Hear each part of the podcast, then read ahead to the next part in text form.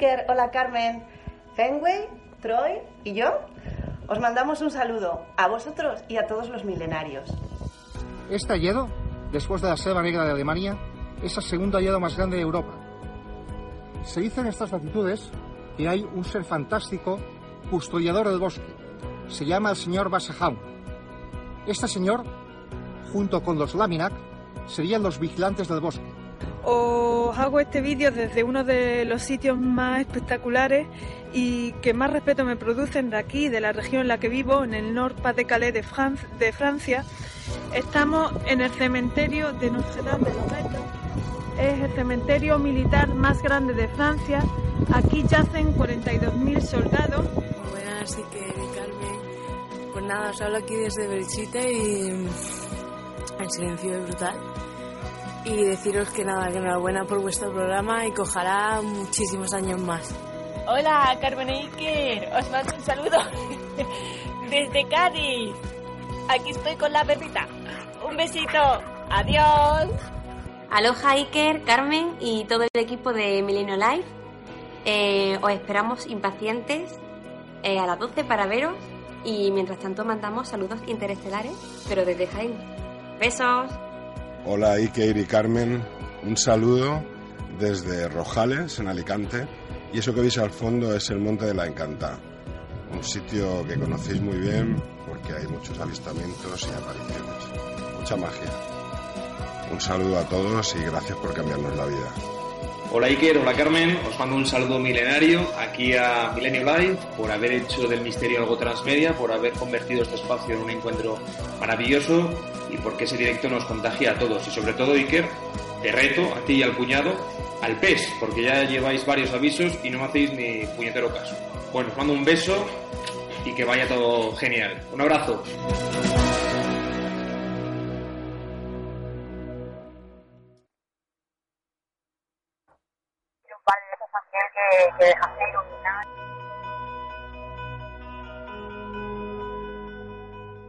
Hola Iker, hola Carmen.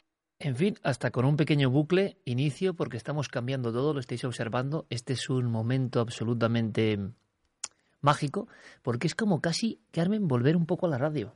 No sé.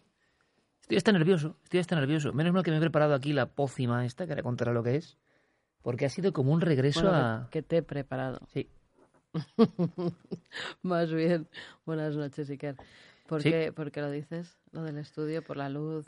Estuve con Manu Fernández. bajamos los. Sí, no sé cómo lo veréis ahora vosotros. Ahora estáis viendo a Carmen y evidentemente es una oscuridad eh, mucho más acentuada que antes, pero se parece mucho más también a cómo hemos hecho toda la vida eh, Milenio. Y eso que yo tengo la luz también de los monitores, que es difícil por mucho que esté baja, pero la sensación que tenemos, por lo menos aquí en el estudio Alma, es de estar eh, en una sensación lumínica que nos va a permitir todavía meternos más al misterio, que antes no era tan fácil, no era tan sencillo. Y encima es que esta noche tenemos misterios, pero de absoluto primer nivel. De los duros. Me dice Guillermo, ¿cómo tituláis este Milenio Live? ¿Y sabéis lo que le respondo? Cara a cara con la muerte. Cara a cara con la muerte.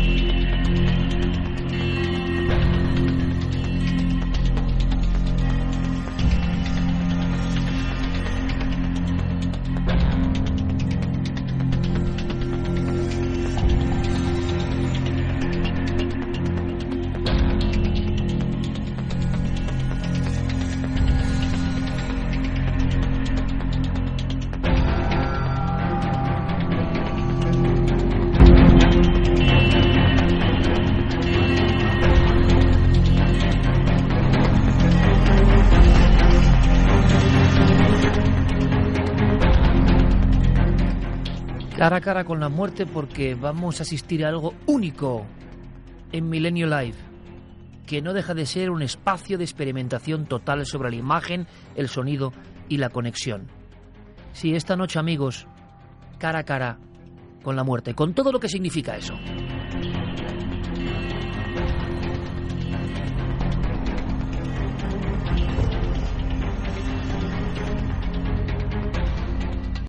estáis viendo algo en este instante. Estáis viendo algo que no es fácil de ver. Estáis viendo algo que Milenio 3 de alguna forma también forjó. Estáis viendo algo en tiempo real a las 12 horas y 7 minutos de una noche cualquiera.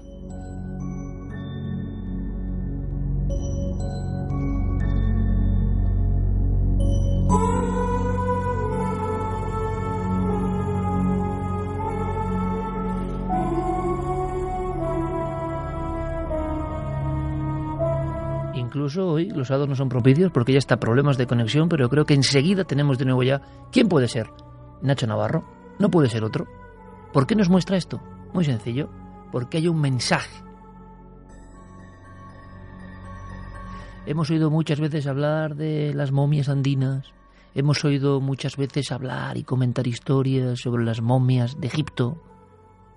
Y nos hemos preguntado, ¿y las momias españolas?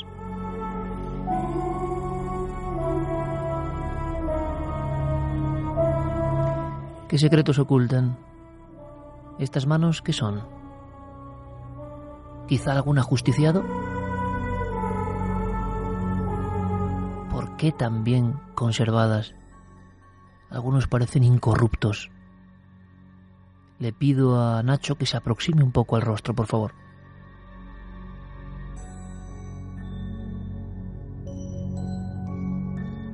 El enigma de algunas de estas momias que tenían el cabello rojizo. Las momias pelirrojas de Quinto. ¿Y esos ropajes aparecieron con ellos? ¿Tenían algún mensaje? ¿Cómo fue su hallazgo? No hay que irse muy lejos, es en España, en pleno corazón de Aragón. Lo que es un lujo es estar esta noche ahí, viviendo una experiencia cara a cara con la máscara de la muerte.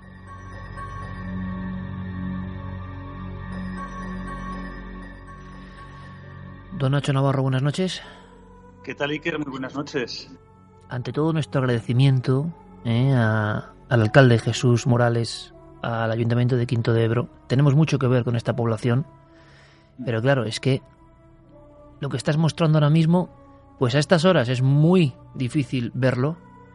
Esto se ve, si se ve, en otro contexto, pero la noche y el ambiente, que yo soy una de las partes importantes de este programa, pues dan un algo, ¿verdad? Un algo en el que tú también, imagino, estás imbuido porque estás solo ahora mismo en una cripta, en una iglesia, acompañadas de ellas, ¿no? De las máscaras de la muerte. ¿Qué se siente, amigo? Absolutamente solo, tan solo que he cerrado por dentro el museo, ese primer museo de momias de España, para que nadie pueda entrar ni acceder a él. Absoluta penumbra, absoluta soledad, solamente acompañado por mi linterna, y en estos momentos estamos viendo, ella se llamaba Rosa Paula, era una mujer de 35 años, que fíjate que en 1804 llegó a Quinto con unos problemas intestinales, porque en Quinto eh, había un balneario muy famoso de aguas, aquellas aguas que siempre se creían que eran tan medicinales y que llegaban incluso a hacer milagros. Pues ella en 1804, con 35 años, fallece por una hemorragia interna, porque lo interesante de estos retratos un poco del más allá son esas pruebas médicas, pruebas forenses y que han determinado incluso las causas de fallecimiento y los cuerpos completamente incorruptos e incluso podemos ver estas mortajas, que por cierto es muy interesante y creo que hay que apuntar que las mortajas las cosían ellas mismas.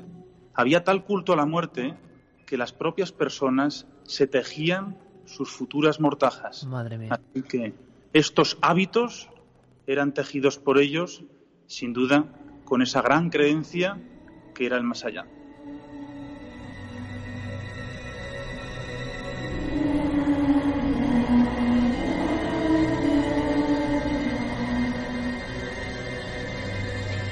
Observo, Carmen, una especie de estampitas colocadas sobre la mortaja. Y aquí estamos viendo el ejemplo vivo, cómo no, con el gran Nacho Navarro, del Ars Moriendi.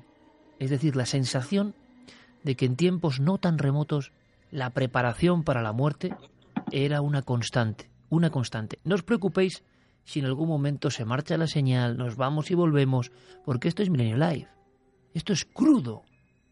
¿Has abierto, Nacho, el, el cristal con el que No. están protegidas? Vale. Está completamente sellado y lo que vemos es un escapulario. Yo creo, no sé si lo podéis ver, que es el Cristo de Medinaceli, donde aparece porque esta mujer tiene una devoción tremenda a esta imagen y ahí tenemos ese Cristo de Medinaceli con esa cruz que lo identifica y portado sobre ella, que era eso que ella ansiaba, fallecer y ser enterrada con ese escapulario que ella portó en vida durante muchos años. Me ha impresionado mucho lo de hacerse la propia mortaja, o sea, tener la conciencia como el que se hacía el panteón en la antigüedad. Bueno, en la antigüedad y no en la antigüedad. Hay mucha gente eh, en Galicia, incluso familiares.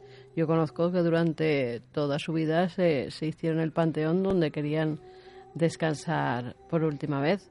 Siguen siendo tradiciones, lo que pasa que se van perdiendo porque cada vez más gente quiere incinerarse. Y eso era lo que pasaba con las momificaciones, eh, que en este caso son naturales, ¿verdad, Nacho? Porque parece que se ha producido una momificación, incluso que han sido tratados los cuerpos, pero en este caso eran momificaciones por el propio eh, estado en el que se encontraban de humedad, la humedad es hasta de frío. Es así, ¿no, Nacho? Exacto. Tenemos dos tipos de condiciones. Unas serían la climatológica, unas condiciones perfectas de humedad, de temperatura, de la tierra, ¿no? Desenterramiento, y luego las condiciones físicas. En esta época, el, bueno, realmente los motivos principales de una momificación por causa física sería un cuerpo más bien deshidratado, más bien delgado, con, con una deshidratación bastante severa, o directamente en esta época había muchas causas con el cólera, el cólera que deshidrata la piel y convierte y da esa opción a la momificación si tierra, condición meteorológica, fisiológica se unen y llegan a, a dejarlos prácticamente tal cual. Fíjate Esto- el moño, el moño el que tiene moño. en la parte de atrás, Te puedes ¿verdad? aproximar, Con- Nacho, con increíble, increíble, increíble. Es que la oreja. luego la contaremos la historia de por qué estas momias, pero tenemos algo único en el mundo, único en el mundo, unas máscaras de la muerte que no son recreaciones, queridos amigos de Millennium Life que os estáis sumando ahora mismo Mira, en mira masa. moño. Esto no es de Juan Villa, ¿eh? Estos son seres humanos reales, pedimos el respeto lógico, pero son una parte de la historia, repito, no tan lejana, de las creencias. Vamos a hablar de epidemias, vamos a hablar de apariciones. Ojo que en el sitio donde está Nacho Navarro han pasado cosas, es decir, no eso no es una cuestión forense. Lo sabe bien don Nacho y nos lo va a contar con pelos y señales. Han pasado cosas en este lugar. ¿Por qué aparecen de repente las momias? Eh, ¿De dónde surgen? ¿Qué incógnitas hay? Porque llegan a ser un problema en un principio. Nadie entiende cuántas son. Hay de niños. Hemos visto imágenes en todo el mundo de las momias de cierto lugar en Palermo, otras de las momias incaicas, otras de los niños del hielo. En y sin embargo en. España, claro, en España, pues como siempre, eh, un poco olvidadas. Y hoy queremos sacarlas de ese olvido.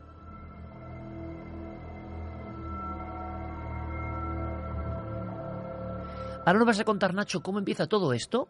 Eh, vamos a saludar simplemente a todos los amigos, si te parece, porque es un poco shock. ¿eh? Yo entiendo también que la sensación de, de bruces con la muerte siempre produce un impacto, ¿eh? Un impacto fuerte, un impacto que a veces no es amable. Hay muchas personas que ven con su móvil o el iPad en la cama o en cualquier lugar este programa. Y hay ciertos temas, y lo sabemos bien, que, bueno, si uno es hay que decirlo en este momento, a las 12 y 16.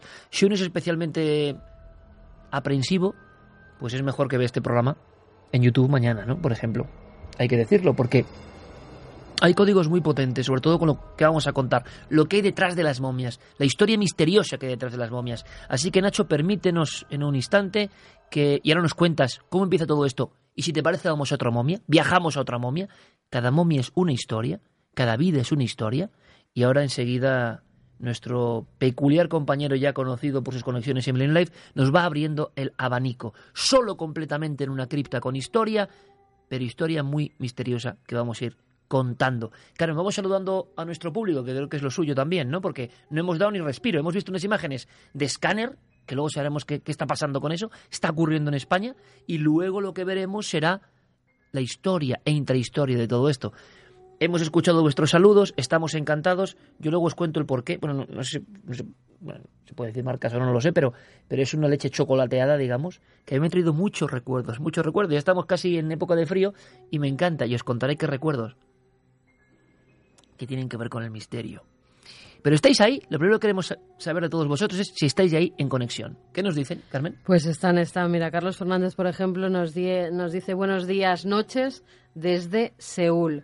Bueno. Eh, saludos desde Villanueva, Mesía. Y yo no sé si tiene, yo creo que es un, un bebé lo que tiene en las manos, o un bebé, o, o no sé, algo. Mira la foto. A ver si la Sí, será un bebé, ¿no? Parece la cabeza de un bebé. Claro, ¿no? un bebé, pero recién nacido, vamos. Recién nacido, sí, así casi sin, sin pelito. Eh, nos dicen, mira, lo- la pobre no pudo aguantar y yo creo que cuando vea el programa se va a cabrear porque la saca aquí dormida. ha esperado, pero no ha podido aguantar. Así que mañana ya lo verá. Nos dicen un viernes más, Millennial Life por fin, llegó el día de ver de nuevo a Ana del Misterio y Carmen Portero y todo el equipo para estar cara a cara con la muerte. Chus dice, hola, buenas noches, mis padres vivitos y coleando tienen el nicho preparado desde hace al menos 25 años, preparado para ellos y para mí, gallegos, cómo no. Hombre, es que en Galicia yo creo que la muerte se vive de otra forma muy diferente Mira, al resto de España. Van ¿eh? llegando ya un montón de mensajes, Nos por dicen ejemplo. que ya hay más de 5.000 personas. Sí, más, ¿Vale? ahora bastante más. Mira, momia del Museo de Quinto en Zaragoza, y lo está contando Jesús. Ajá. Pero fíjate, Sonia CG dice que le impresionan y al mismo tiempo le fascinan desde niña. Manu Lisbona, un montón de clásicos, David Causanilles. Todo el mundo preparándose ya y mandando sus fotos, incluso con pizza incluida.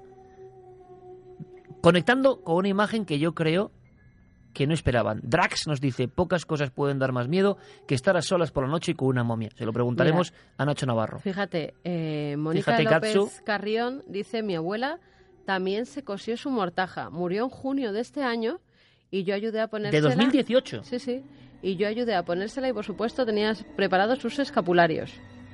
O sea que decir, son tradiciones que, que claro. en algunos sitios se siguen haciendo, que no es cosa de nada más del pasado. Grande Gatsu, pero muy grande estos colegas ahí puestos con su iPad y todo preparado. Me parece increíble lo que estamos logrando. Es la reunión del clan, amigos. Es la reunión del clan. Mira, José Mr. Luis Benito. Guru Tenerife dice buenas noches a todos desde Tenerife. Por aquí también tenemos muchas momias y es curioso ver que el culto a la muerte es una constante en las distintas culturas.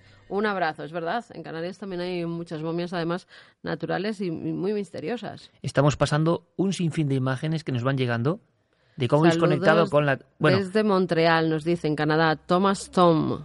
qué bueno. Francisco Javier Gut dice: Voy a cenar, ves la pizza y al lado de repente la momia. O sea que casi le ha dado como un, como un impacto.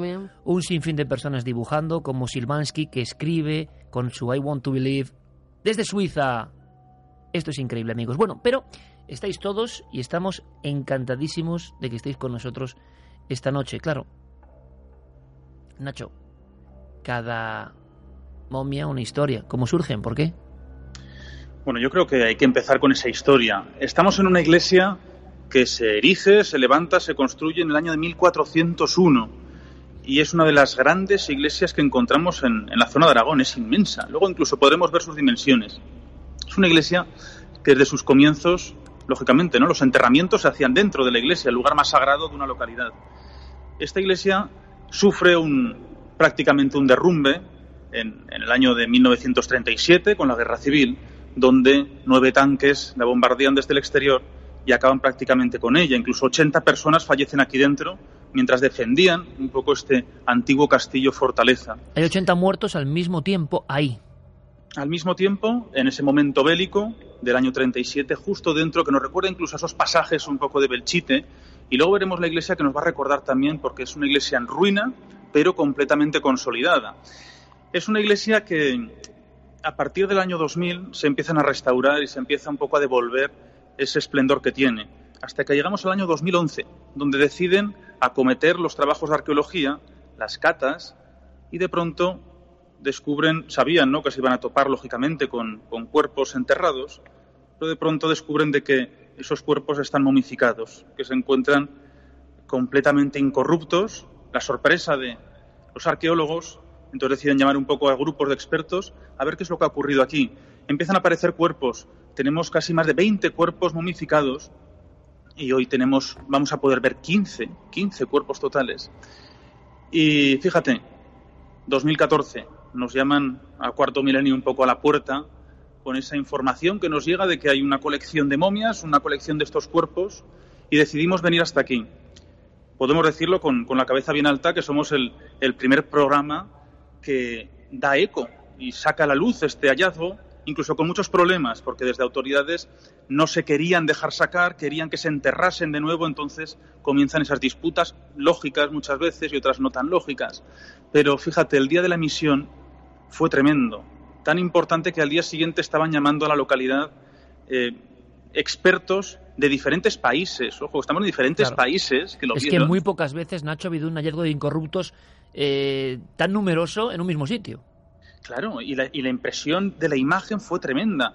E incluso los expertos hacían cruce de decir, es que ese hallazgo que tienen allí es único.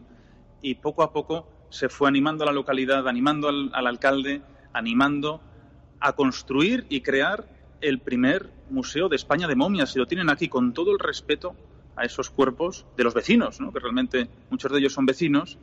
Y sobre todo esa mirada diferente, ¿no? porque te, es que eres tú, es esa persona eh, que tú te puedes convertir en ese cuerpo momificado de forma natural, no lo sabes. Y son personas que parecen completamente dormidas. Es, yo creo que es muy impactante Sí, y va a ser una noche muy, muy visual. Muy visual, y para visual no es por nada, pero tú ya tienes la fama del padre Carras, pero el encuadre que tienes ahora mismo, Sí, con esas vidrieras. con las vidrieras de fondo, amigo mío, es que no sé si lo haces es profeso, porque es que ahora mismo me parece que estoy viendo al exorcista, pero de, de Aragón, ¿no? Pero como siempre es que lo disfrutamos, es que lo vivimos y yo espero que vosotros también. Estamos abiertos, Carmen, recogiendo todas las preguntas.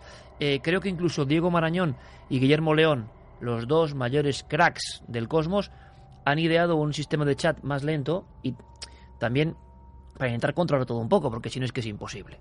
Entre los, oye, con todo el respeto, pero los que siempre están mandando los mismos mensajes, intentando tal, muy pesados, en los otros que tal, vamos a intentar, dentro de lo que cabe, y siempre siendo muy honestos, que todo tenga cierto fluido, porque si no, para la gente que quiere seguir esto, y como siempre, vuestra percepción, mejor con comentarios, mejor sin comentarios, mejor a través de Nada del Misterio con Twitter, lo que vosotros queráis. Pero don Nacho, con esas vidrieras y con el tiempo y la historia. Por cierto, Nacho, solo un, apéndice. Eh, la semana pasada nos pasó lo de la voz directa. Eh, seguimos investigando y vamos a tener novedades esta noche. Aguantar con nosotros porque Diego va a traernos unas cosas que yo creo que son realmente interesantes. Voces que llaman. Voces que llaman. Ya no hablamos de psicofonía pura y dura. Parece ser que la semana pasada, ¿eh? todos lo sabéis, los que seguís Milenio Live, hubo una interconexión, una voz, pero que era directa, es decir, no fue una grabación psicofónica. Y por lo que parece, que yo no estoy tan seguro ahora, pero por lo que parece, decía Carlos. Nos quedamos muy impresionados todos. Tú imagino que como un oyente más en este caso, en ese episodio, también, Nacho. Sí, Bueno, pues- he hablado con Carlos de, de qué es eso, qué es lo que ha ocurrido allí. ¿no? Yo sigo sin encontrar explicación, a ver si esta noche nos sacáis de dudas al resto. Bueno, vamos a hacer un intento por saber qué pasa con las voces que llaman. Pero, Nacho, no vamos a adelantar mucho porque quizá hagamos experiencia esta noche. Sí, me parecería fantástico. En, Quinto, ¿qué ha pasado? En esa En iglesia, ya no hablamos de las momias. ¿Qué ha pasado con las grabaciones? Bueno, pues aquí la verdad es que yo en su día, hace muy poquito, ¿no? Hice esa prueba a ver qué es lo que ocurría y la sorpresa fue brutal.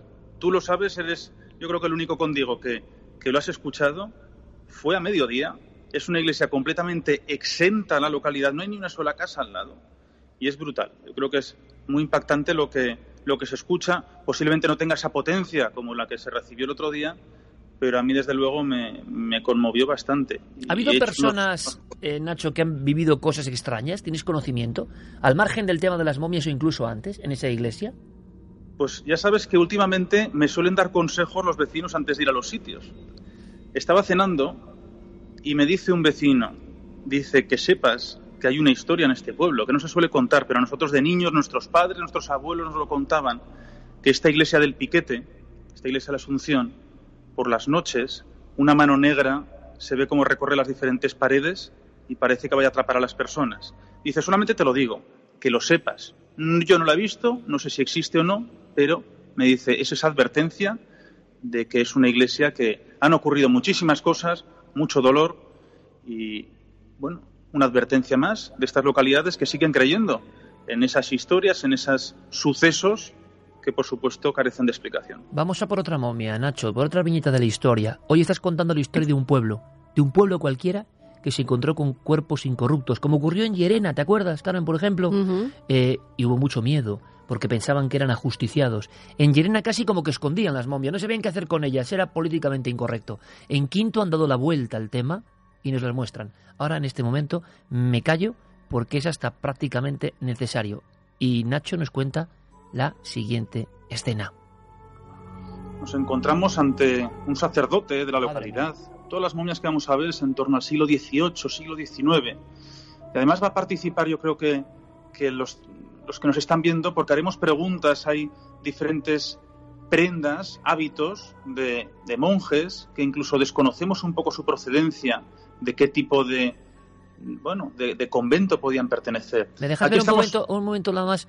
So- Solo observarlo. Ahora me cuentas, Nacho, pero la, la cabeza, por favor. Me quiero, quiero fijarme en algo. No me digas nada. Acércate a la cabeza.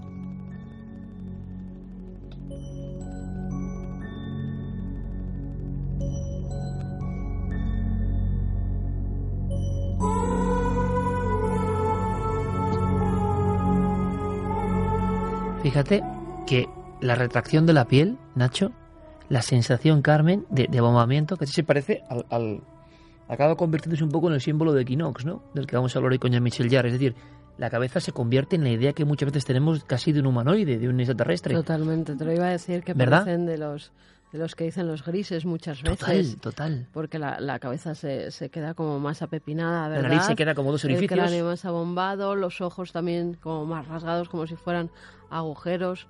Sí, sí, sí, fíjate que. que Está es mirándonos una máscara, con todo el respeto, no hay que tener tampoco miedo, porque nadie se imagina que nosotros vamos a hacer el viaje.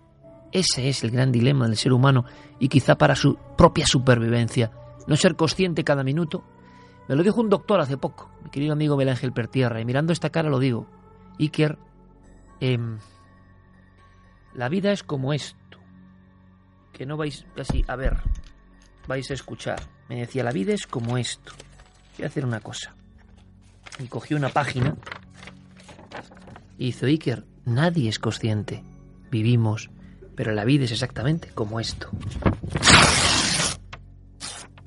O sea, una hoja que se rompe ante cualquier cuestión. Por tanto, la muerte siempre nos ha dado miedo, aunque en ciertos momentos de la historia hubo una preparación consciente. Hoy hemos olvidado ese viaje. Por un lado, por naturaleza y supervivencia. Por otro, porque tenemos el sueño, mediante la ciencia seguramente, la técnica del viejo vampiro, ¿no? Hacer un engaño, un recorte a la muerte. Pero eso es muy difícil. Este hombre que están viendo aquí soñó, vivió, imaginó y quizá hasta en algunos momentos, como pasa sobre todo en la juventud, creyó que él iba a durar más que todo. Creyó que él iba a ser más eterno que los océanos, que las montañas y que las nubes, como todos lo hemos creído en alguna ocasión. Y como todos, la certeza de que él nació un día y murió otro. Las únicas dos certezas en el paréntesis de este extraño misterio que es el vivir. Y un día cualquiera, o quién sabe si una noche cualquiera, se zambulló en la oscuridad o en la luz.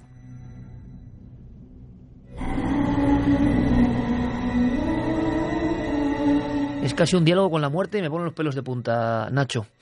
Además, este hombre que nos mira tiene, como todo en Quinto, y esto es lo interesante, han ido un poco más allá, elementos concretos que nos cuentan su ecosistema, su historia, su sociología. Había hasta unos zapatos. Pertenecían estos atuendos a las momias, Nacho. Mira, vamos a ver diferentes elementos suyos, eh, porque claro, también la conservación es muy importante en cuanto a las vestimentas, en cuanto a los ropajes. Por ejemplo, aquí vemos un manípulo, un manípulo de color, me imagino que sería negro, que es aquel color de antiguo para las exequias que ya no se utiliza. ¿Qué es un manípulo, Nacho? El manípulo es cuando esas misas anteriores al el, el rito tridentino, que se conoce así, es cuando se ponían en, el- en la muñeca, se colgaba, se ponía la estola, la estola es la larga, y el manípulo se colocaba en la muñeca izquierda. Entonces hacía ese rito antes de comenzar cualquier Eucaristía, que eran los ritos antiguos, los ritos tridentinos, que con los concilios Vaticano van desapareciendo y se van convirtiendo en el que hoy conocemos. Era el sacerdote levando de la vieja escuela, ¿no? Exacto, estos son los antiguos, lo que vendrían con los ternos, el terno que vienen con esas dalmáticas, con esas casullas, esas dalmáticas grandes, las casullas de guitarra que se llaman, con exquisitos bordados, porque antes aquí tenemos una seda negra. La seda era de un nivel tremendo, incluso estas enervaduras, que es, que es hilo de oro, hilo perfecto de oro, y la verdad es que eran muy cuidadas todas aquellas vestimentas y finalizaba con una borla en la parte superior. Pero fíjate los zapatos, que son tremendos, estos zapatos de piel. Y os voy a contar una cosa muy curiosa. Son iguales, no existían las hormas. Las hormas son un invento relativamente moderno y los zapatos eran iguales para el pie izquierdo y pie derecho. Entonces lo único Mira, que... yo eso no lo sabía, Nacho. Sí, sí, sí, eso ¿Tú nos lo lo sabías, explicaron aquí. ¿Que no había hormas? ¿Que no existían? No había hormas, ¿Y el pie era era el mismo, el mismo y el propio pie era el que deformaba el zapato para quedarte con, con bueno, realmente con, con el tallaje tuyo. Esos zapatos, por tanto, son de la época y se han conservado por las condiciones que sea del suelo de Quinto eh, de una forma prodigiosa. También de alguna forma están incorruptos. Vemos como si fuera para una clase de anatomía, Nacho. Los pies es impresionante de verdad. O sea, es Eh, que Hoy vamos a hacer anatomía, de verdad, ¿eh? eso lo vamos a ver porque son, yo creo que es un, un viaje en el tiempo, un viaje a incluso a los expertos, que seguro que tenemos mucho, muchos médicos viéndonos, yo creo que incluso van a agradecer este tipo de anatomía antigua, este tipo de estudio de estos cuerpos, que la verdad es que es un, un retrato de, fíjate, ¿no? Muchas veces este cuerpo que incluso llegó a ese proceso un poco de descomposición donde ya se aparecen las costillas, que luego iremos viendo esas cajas torácicas, que hay veces que sí que, que asoman, pero que el rostro es tremendo, se ha quedado completamente idéntico, idéntico, con, con esa retracción de, de la dermis que nos permite incluso ver la mandíbula, lo que es toda la dentadura, pero y nos iremos encontrando en algunas que incluso conservan los ojos, quedan como el iris y podremos ver incluso un color azulado en alguna de ellas, que eso es muy complicado. ¿puedes enseñarla, Nacho? Eh, luego la veremos, que es la de un niño, Ajá. y, y la iremos viendo poco a poco. Vamos a ir acabando con esta, si te Sí, parece, sí, y vamos a ir a las siguientes. Y vamos a ver que todos llevan las manos de la misma forma. Exacto. Esto tiene una explicación. Las manos se ataban. No se ataban como conocemos muchas veces por algún tipo de ritual, simplemente porque cuando llegaba el proceso de fallecimiento, pues un, un tipo de descomposición, lo que hacen son los, los propios gases, la propia descomposición de- de- de- de- del propio cuerpo, lo que hace es que los brazos se expandan. Entonces es una forma de evitar que se expanda el cuerpo y siempre se ataban antiguamente los pies y las muñecas. Lo que pasa, claro, da un aspecto muy dramático, ¿verdad, Carmen? Yo me está acordando de las... Y se acordará mi querido Gonzalo Pérez Arro de las momias de Llerena, y enseguida todo el mundo pensó que eran ajusticiados, colgados, o siempre se ha pensado, y quizá haya otra explicación. Estás moviéndote por dentro de la iglesia, que es un escenario brutal. Eh, ¿Qué comenta nuestro público mientras Nacho nos va hacia, hacia otra etapa? ¿Qué comenta nuestro público, Carmen? Pues vamos a ver algunos de los mensajes, aunque las momias impresionan, ¿eh? Sí. Hay mucha gente que... Muy impactada. Sí, incluso gente que dice, bueno, yo prefiero apagar y verlo por la mañana porque, porque se han impresionado. Ya somos trending topic a todo esto, me, me he informado ahora mismo Diego. Pues increíble, muchas gracias, amigos. Eh, Angélica Bloom dice, como forense me siento hasta emocionada. Lo que Eh, decía Nacho, que hay muchos forenses pues escuchándonos y viéndonos y muchas veces uno no puede ir hasta este punto y verlo con esta maravilla, ¿no? Tanto de la luz como del contraste que está poniendo Nacho. Andrés Martínez dice la muerte es parte de la vida, ¿por qué tenerle miedo? Esther Rosalén dice yo las he visto, las egipcias en el Museo Británico. Eh, hay que yuyu, momias son la carcasa de almas que se resisten al paso del tiempo. José Antonio Zurriaga, nadie es eterno en este mundo. Mm, qué miedo, dice Ana Gutiérrez. Rosa Martínez, madre mía, encima acompañado con la canción esta me da algo. Una canción muy milenaria y por cierto amigos, aguantad con nosotros porque esta noche hay una especial incidencia con vosotros. Con vuestras preguntas, recomendaciones e incluso vídeos. Nos acaba de llegar un vídeo Que no sabemos explicar, que es impresionante. Vuestro, es decir, habrá una parte de este Milenio Live largo de esta noche con vuestras investigaciones y cuestiones interesantísimas. Pero claro, no me extraña, Carmen, que los forenses están alucinados. Es que no solo hay cuerpos, sino vestimentas aperos y, y cosas de su tiempo. Esto es, esto es una burbuja del tiempo. Esto, Carmen, es como cuando tú metías una botella con un mensaje para el futuro. Lo que pasa que ellos nunca, ni en sus mejores momentos, se imaginarían que muchos siglos después iban a estar, o muchos años después, iban a estar siendo vistos por todo el mundo desde una ventanita, desde una pantalla, desde un móvil. Tú imagínate lo que es esto ahora, es la tecnología con lo más ancestral, con la muerte, con la momificación, Sí, señor. Con las vestimentas que llevaban, con todos los atributos que se les ponían para ese último viaje que se ha quedado en que no es un último viaje. Este hombre o mujer que está ahora con estas alpargatas o estas que nos va a contar ahora Nacho, ¿se imaginaría alguna vez que su propia imagen podría viajar en el tiempo y el espacio? Y como ahora mismo nos cuentan en estar siendo sueños. visto en Suecia, en Noruega, en Lima o en Estados Unidos al mismo tiempo por miles de personas, nadie lo podría imaginar. O sea que cuando nosotros tengamos que hacer ese viaje ineludible, ¿qué pasará y qué será de nosotros? Esto mismo quizá pueda ser recuperado dentro de milenios, nunca mejor dicho. Esto que estamos creando en comunidad, tampoco lo imaginaba nadie. Podrá ser recuperado dentro de siglos por otros que tendrán respuesta para muchos misterios. ¿Qué estamos viendo, Nacho? Fíjate, yo creo que esta es una de las eh, de los cuerpos más impactantes. Vamos a recordar que todo lo hacemos desde el máximo respeto, como el propio museo en sí. Pero fíjate, hablábamos antes de vestimenta, la alpargata, la, la alpargata que todos conocemos, esas antiguas, que es genial la composición. Seguimos con esos pies, estamos en el siglo XVIII, que no existía esa horma y tenemos alpargata perfectamente realizadas y que siguen teniendo esos ropajes suyos. Vamos a ir hacia él porque van a tener unos hábitos, podemos decir, ese tipo franciscanos, era Sí. esa forma de mortaja, porque muchas veces decimos, ¿eran frailes? No, no eran frailes, simplemente esa devoción a San Francisco, esa devoción antigua, esas cofradías, lo que hacen es que vistan de esta forma. Fíjate los pies atados, ¿lo veis? Madre mía, sí. Y ahora vais a ver también las muñecas atadas. Claro, es que eso le da un tono que no me extraña que muchas veces Nacho en los 80, en los 70 pensaran en ajusticiados incluso de la Inquisición, ¿eh? Yo os voy a decir que esta impresiona, ¿eh? Y vais a Sí. ver el rostro, porque es No digas nada, Nacho.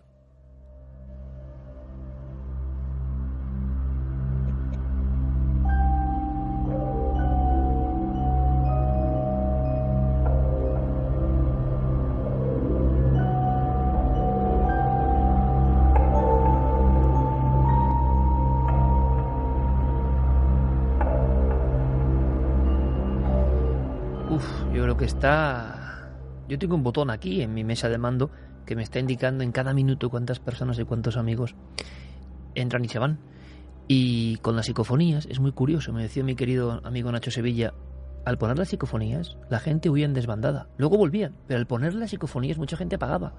Y yo creo que ahora con esta imagen muchos han apagado, pero somos exploradores del misterio, queremos saber. Es increíble, si esto no estuviese en España, en Aragón, esto sería mundialmente conocido, mucho más conocido, porque la perfección de la conservación del cuerpo nos asombra. Yo no sé, Nacho, si esta es una de las momias con tono pelirrojo que tanto Sí. dieron que hablar.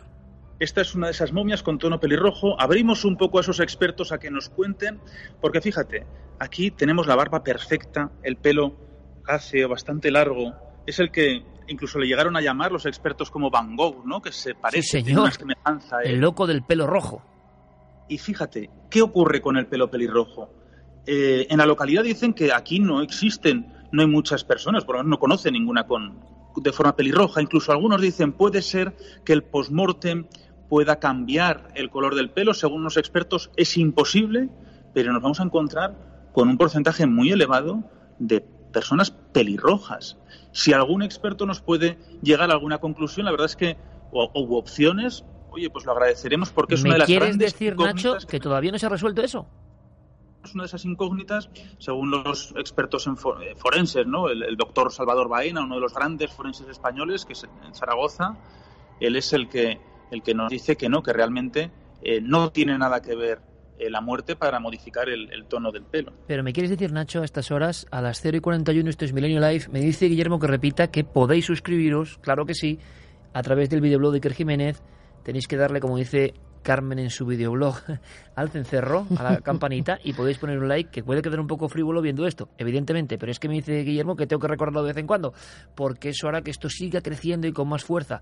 Pero Nacho Navarro, yo eso no lo sabía, resulta que me contaba que el enigma de las momias pelirrojas, que uno lo piensa y es como de novela, yo pensé que se había solventado de alguna manera, pero no. O sea, viendo las genealogías del, del pueblo, nadie sabe por qué había esta abundancia quizá de este tono del, del cabello. No, incluso le he vuelto a preguntar ahora y siguen todavía con esa incógnita. Por eso animamos un poco si tenemos expertos que nos puedan decir diferentes opciones a este tipo de cabello o que directamente en esta época, estamos en pleno siglo XVIII, más o menos 1760, cuando esta persona fallece, pues la verdad es que tendríamos unos cuantos habitantes con estas características. Oye, ¿y qué pasa, Nacho? Que durante un tiempo, eh, em, digamos que dieron un poco de miedo estas momias, o que más que miedo, de pronto se convirtieron en algo que no se sabía lo que hacer con ellas, que es lo que suele pasar con las momias. Y hubo un debate ahí, estuvieron mucho tiempo solitarias. No en un museo, sino prácticamente ahí, en el, en el hallazgo puramente arqueológico, ¿no? Sin que nadie se hiciese caso. Nos, nos las encontramos dentro de una capilla, una capilla que estaba completamente cerrada, hermética, para que no pudiesen pues, posiblemente degradarse más estos cuerpos, y había un no saber qué hacer. O sea, realmente los expertos en, del gobierno de Aragón, eh, la idea era enterrarlo, enterrarlo, que desaparezca y que bueno y que vuelvan a descansar en su sitio. Y luego estaban los expertos, ojo, expertos en este tipo de, de materia, forenses, incluso momiólogos, que también existe esa especialidad en, en la conservación de, de, momias, de cuerpos incorruptos, diciendo que esta colección debería de permanecer a la vista, debería de permanecer y debería de restaurarse y conservarse. Fue muy complicado. Eh, tú lo sabes que fue uno de los, yo creo que de los programas o de los procesos más complejos que nos ha llevado fue sacarlas a la luz, pero desde luego estamos muy orgullosos de haber conseguido que fuesen, bueno, realmente hacerlas famosas, ¿no? Podemos decir, y ayudar a la conservación y a que la gente abra un poco más la mente en este tipo de, de situaciones, que no es ninguna falta de respeto, que no pasa nada por, por contemplar estos cuerpos ya fallecidos, ya difuntos, pero que si fuese otros países, como tú bien has dicho, sería un patrimonio tremendo. Pero bueno, Quinto poco a poco lo va consiguiendo y solamente hay que ver las entradas a este museo. Se abrió en junio, desde junio hasta hoy, 4.600 visitas. Oye, Nacho, me has contado, bueno, luego te pregunto por el mito delante, ¿vale? Y el efecto sí. milenio. Oye, yo sé que es duro y que, pero vamos a hacerlo. Y quien quiera que lo vea o no, Carmen, porque, vamos a ver, estamos hablando de niños, ¿vale, Nacho? Sí. Te vas dirigiendo hacia, hacia esa zona. Porque, Carmen, eh, y para descansar un poco de, sí, de la imagen, fíjate, de, dejamos fíjate a Nacho que un poco. mucha que- gente, además, Nacho se ha asustado porque cuando estabas enfocando a esta momia, claro, al moverte de determinada forma parecía que se le abría un ojo.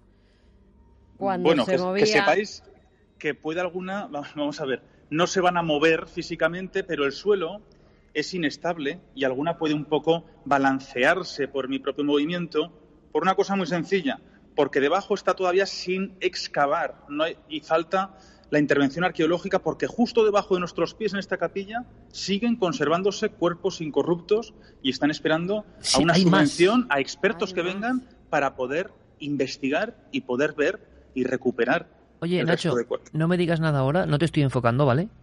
Vale. Mantente ahí fijo, pero no te estoy enfocando porque quiero antes hacer esa advertencia sincera. Hay una... porque esto ya es el- la imagen que más nos puede impresionar, pero es parte de la historia. Eh, Carmen, ¿tú recuerdas a Rosa Lombardo, Sí. la niña de las catacumbas De Palermo. de Palermo? Sería la niña momia más famosa, aunque hay muchas, hay niñas tatuadas en los Andes, está el niño del frío que vimos de las alturas peruanas o chilenas, Es una de las más famosas Pero, también ¿por qué por su historia. Claro. Porque eh, mucha gente, bueno, esa niña que, que su padre era médico y ante una muerte prematura, como es la de una pequeña, y siendo él un, especialista también en conservar cuerpos, eh, lo que hizo es preservar para siempre a su hija, a la que tenía a su lado, porque así era en vida y hasta que él dejara el reino de los vivos quería tener a su hija tal y como la recordaba, tal y como era. La tuvo en su casa hasta que él murió y luego se hace ese museo de momias donde es la mejor conservada. Parece que es una niña durmiendo. cera, ¿no? Casi. Es una niña, es que también tiene cera, Claro. también tiene por la cara, por el rostro. Eh, es una niña que según dicen, según cuentan también muchas de las personas que, que cuidan de, de, ese lugar eh, parece que se mueve en diversas ocasiones.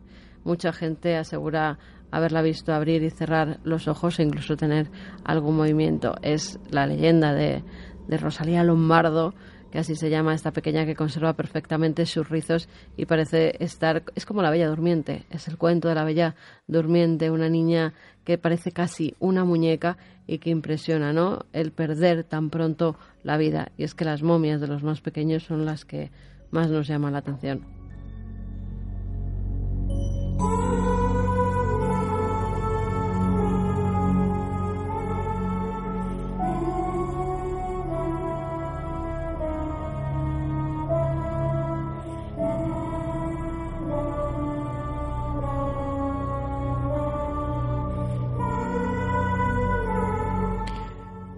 Víctimas de epidemias, víctimas de una vida que era diferente, víctimas de la insalubridad, víctimas de qué y por qué en esa cripta y por qué en esa cantidad los investigadores, arqueólogos, excavadores siguen indagando en los resortes de los viejos archivos y también siguen indagando en las capas o estratos del propio suelo por el que ahora casi se desliza nuestro compañero Nacho Navarro en tiempo real a las 0.48 de esta noche del viernes al sábado ya en Milenio Live.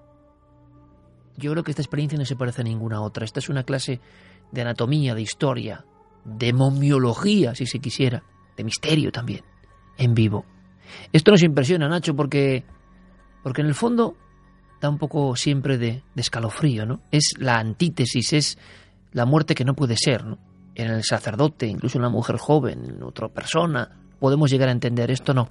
Hay varias momias de niños en quinto, ¿Qué se sabe de ellos? ¿Por qué están ahí, Nacho?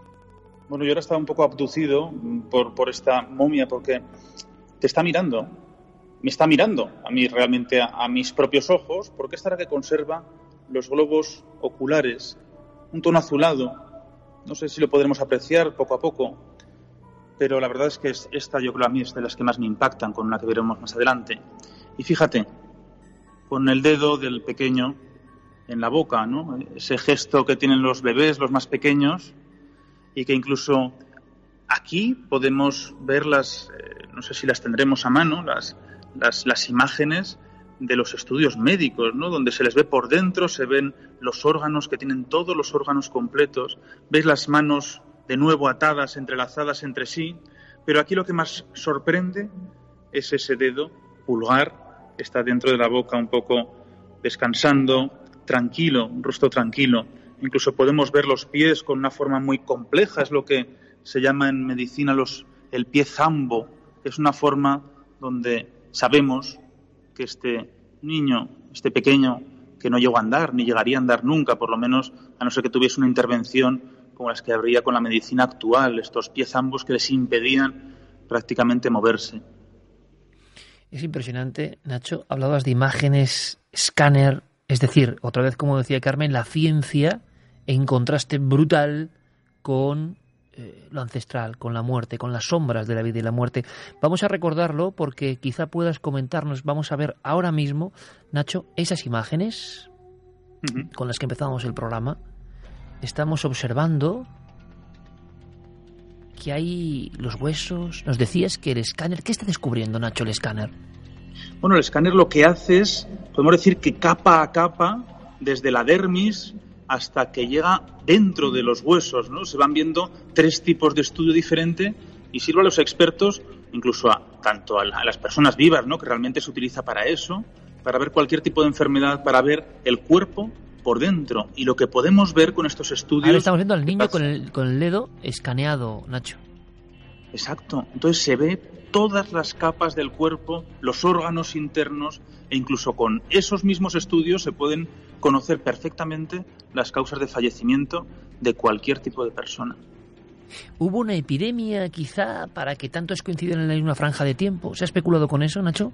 Sí, estamos más o menos en esos tiempos de, de, de, de crisis de cólera, que lo que pudo hacer, ¿no? lógicamente, es esa invasión, esa forma de fallecimiento y posiblemente esos motivos de momificación de incorrupto por la deshidratación. Es una- el cólera, sobre todo, lo que produce es deshidratar el cuerpo, deshidrata la dermis, deshidrata los músculos y lo que provoca es este proceso completamente natural. Si nos fijamos, tenemos gol cristal aquí, pero están hasta las pestañas perfectamente del pequeño que tengo justamente frente a mí. Ahora escuchamos a Nacho Navarro, Carmen, con el eco de la propia cripta de 1401, donde está este extraño hallazgo y que hoy sin duda, ya en su día lo impulsamos, hoy sin duda en Quinto, provincia de Zaragoza, comunidad autónoma de Aragón, lo damos a conocer todavía más porque es una cosa única y porque creemos que no hay que tener ningún temor, ningún temor a contar la historia, aunque es crudo, ¿eh? Aunque es crudo, aunque hay un momento como de abismo, ¿no? Cuando estamos delante de esto y somos conscientes en este mundo del show, del espectáculo, en que se ha convertido prácticamente la vida cotidiana, eh, pues que esto no es atrezo precisamente. Aquí vemos hasta la fontanela, Nacho. La fontanela perfectamente, ¿no? La fontanela. No la tenía cerrada. ¿Cuá- ¿Qué edad tendría este niño? ¿Un Muy poco. año, un año y Entre medio? tres y seis meses. Claro, claro. Fíjate, yo tres- decía, yo decía un año. No, no, Me ni siquiera. parecía más- La- los huesos del cráneo no estaban todavía soldados, ¿no? Tanto que se ha hablado del tercer ojo y la fontanela, tanto que se ha dicho que algo interviene, eh, como yo siempre he mencionado, ¿no? Al maestro Platón que decía, ¿qué sabías tú al nacer? Lo sabía todo, pero lo he ido olvidando. Una rama de la filosofía griega hablaba de ese eh, sapiencia, esa sapiencia innata, dada por algo, dada casi por un archivo acásico, dada por unos ancestros, dada por un algo que está en algún lugar y que no pertenece a nuestro cerebro, sino que se inyecta de alguna forma en nuestro cerebro por esa cavidad que algunos llamaron luego tercer ojo, ¿no? En diferentes religiones. Simplemente lo que sabemos a nivel científico es que bueno, todos hemos tenido esa apertura ¿no? en el cráneo hasta que se suelda. Ahí tenemos también las imágenes que nos ponen de verdad los pelos de punta. Yo sé que para algunas personas, Nacho, puede estar siendo un poco crudo o agobiante incluso, porque, porque no es fácil, no es fácil. Eh, podríamos terminar con alguna niña, hay una niña también, podemos verla, me contabas que existía otro cuerpo, o con el que tú consideres, porque, eh, en fin, es una carrera de fondo. Eh, para nosotros, acostumbrados a todo esto, es bastante impresionante. Hemos visto momias, Carmen y yo hemos estado delante de las momias más antiguas del mundo, las Chinchorro, Sí. 8.500 años, 9.000, las hemos filmado. Pero yo comprendo que, por ejemplo, ver esto, para algunas personas puede estar muy cerca del terror, ¿no? Porque la calavera es el terror, porque nos lo han enseñado así, porque lo tenemos en nuestro subconsciente arcaico y profundo. Y tampoco queremos dar excesivas pesadillas, ¿no? Porque esta misma que estamos viendo, Nacho, podría ilustrar perfectamente un, un cómic de terror puro y duro, ¿no? Es, es la imagen que tenemos del zombie de Walking Dead que revive. Pues por eso nos da un- mucho respeto y mucho miedo esto en el fondo, ¿no? Y tampoco queremos extenderlo. ¿Con qué terminaríamos, Nacho, antes de salir y ver la iglesia por fuera? Bueno, pues antes, fíjate, yo creo que podemos hacer un viaje rápido, ¿verdad? Madre mía. Por, Madre por mía. estos, estos cuerpos de estos Madre pequeños. Fíjate estas mortajas, esta Fíjate, mortaja, Nacho.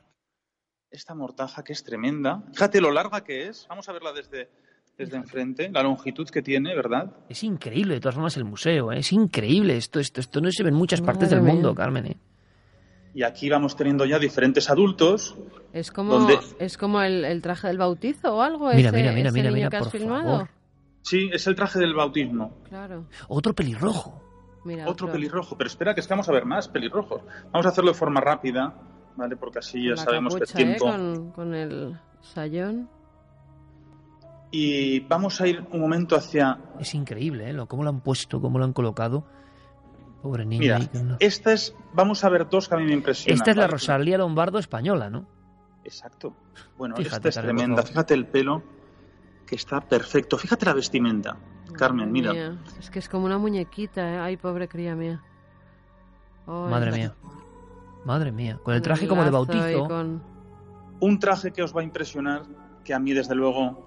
Bueno, fíjate un joven, ¿no? De, de 15 años que encontramos Madre aquí. mía. Es que además se parece a, a- a Lombardo, ¿eh? La niña. La Sí, niña- este sí que se parece, fíjate, con ese pelo bonita. un Mira, poco voy a rizado. hacer, voy a hacer una tenía. cosa, si me permitís, en tiempo real. Voy a meter una imagen de Rosa María Lombardo. eh, y a ver si, Nacho, en un momento dado, por favor, puedes tú em, volver a enfocar a la niña, ¿vale? Simplemente es un momento, ¿de acuerdo?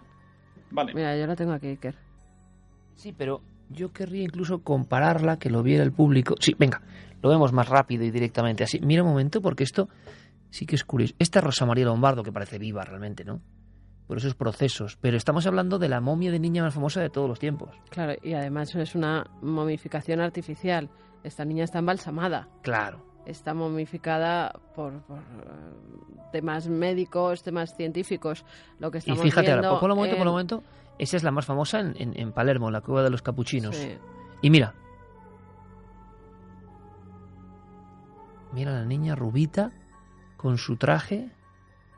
Y bueno, Iker, madre mía. Dime, dime. Nacho.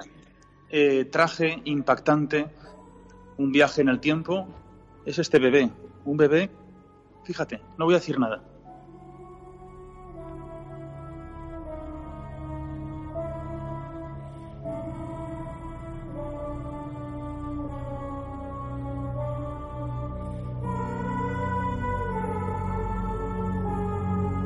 ¿Qué es ese traje, Nacho? Tiene como un tocado como de flores. nacido, o- ¿no?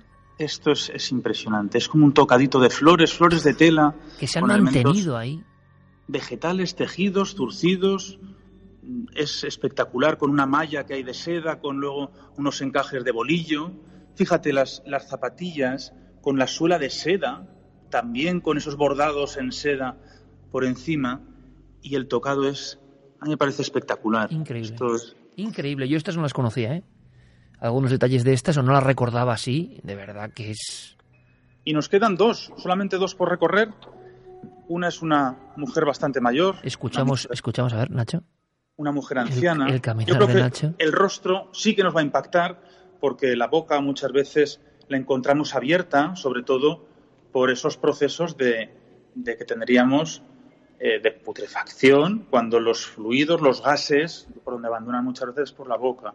Bueno, es más, a muchas personas, Madre mía. eh, al desenterrarlas y que parecía que tenían los, eh, las propias vestimentas o las mortajas metidas en la boca, se creía que eran vampiros.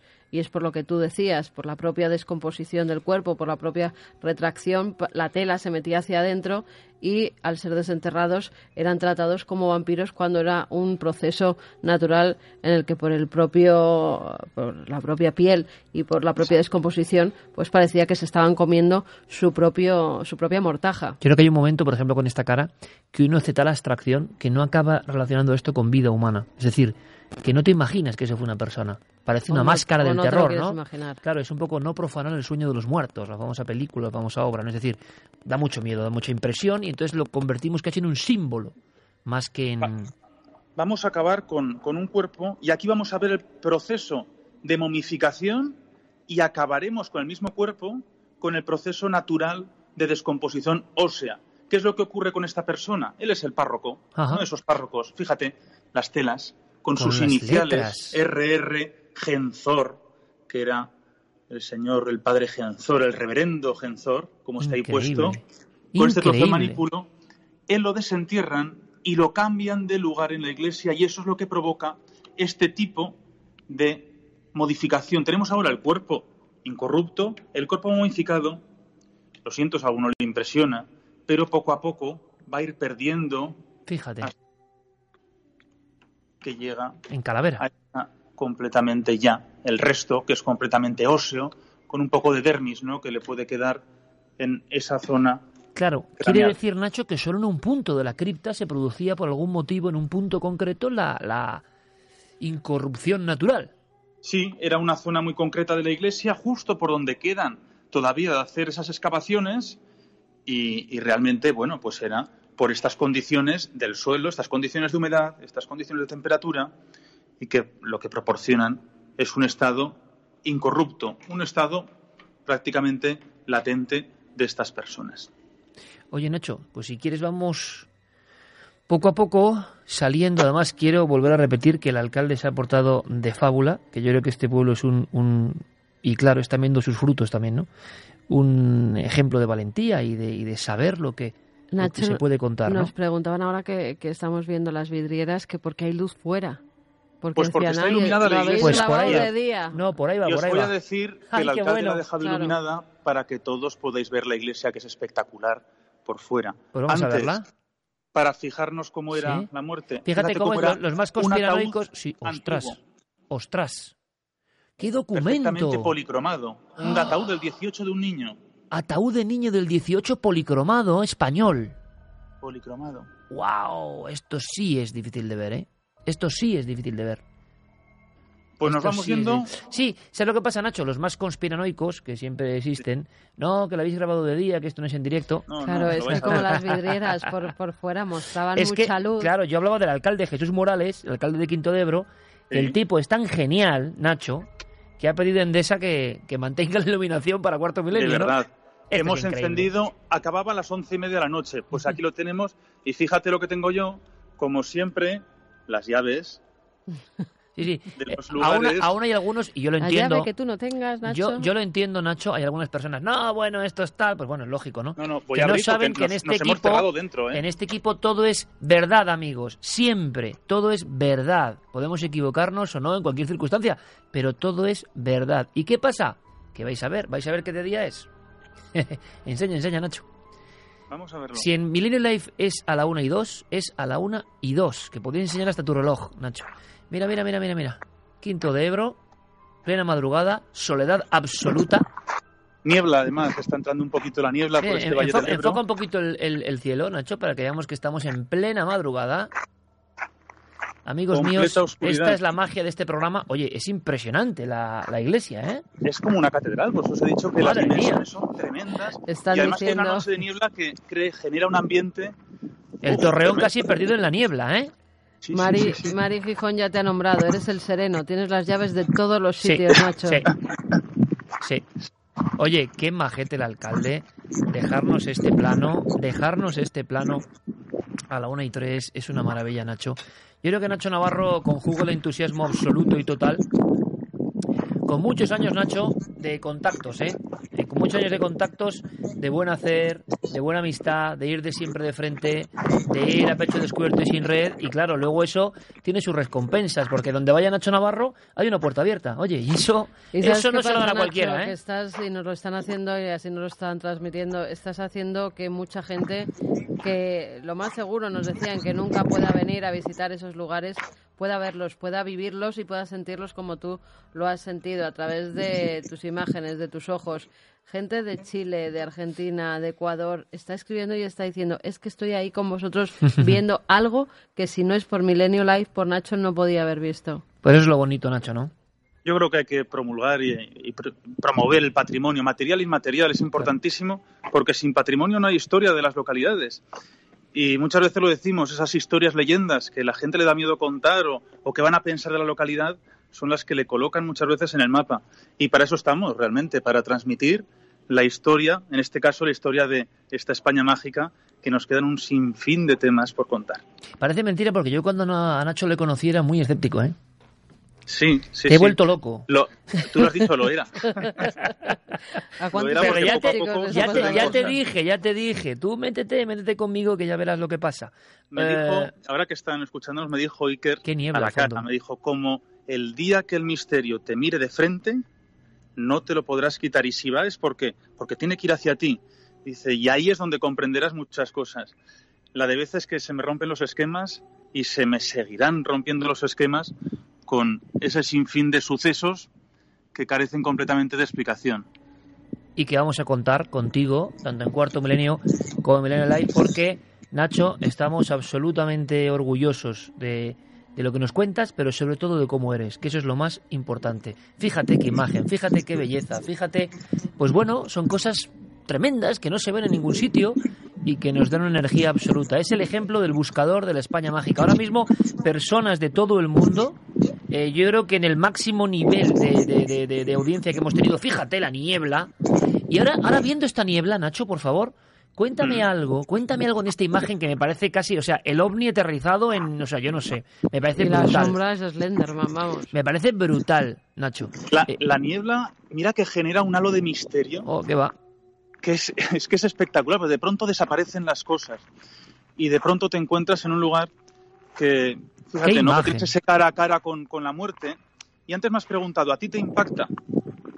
Tú a mí me conoces, bueno, me conocéis, ¿no? Tanto Carmen como tú y sabéis esa cercanía que tengo con la muerte. Sí, lo sé. Yo creo sabemos. que ahora nos consideramos muchas veces inmortales, que la muerte no nos llega.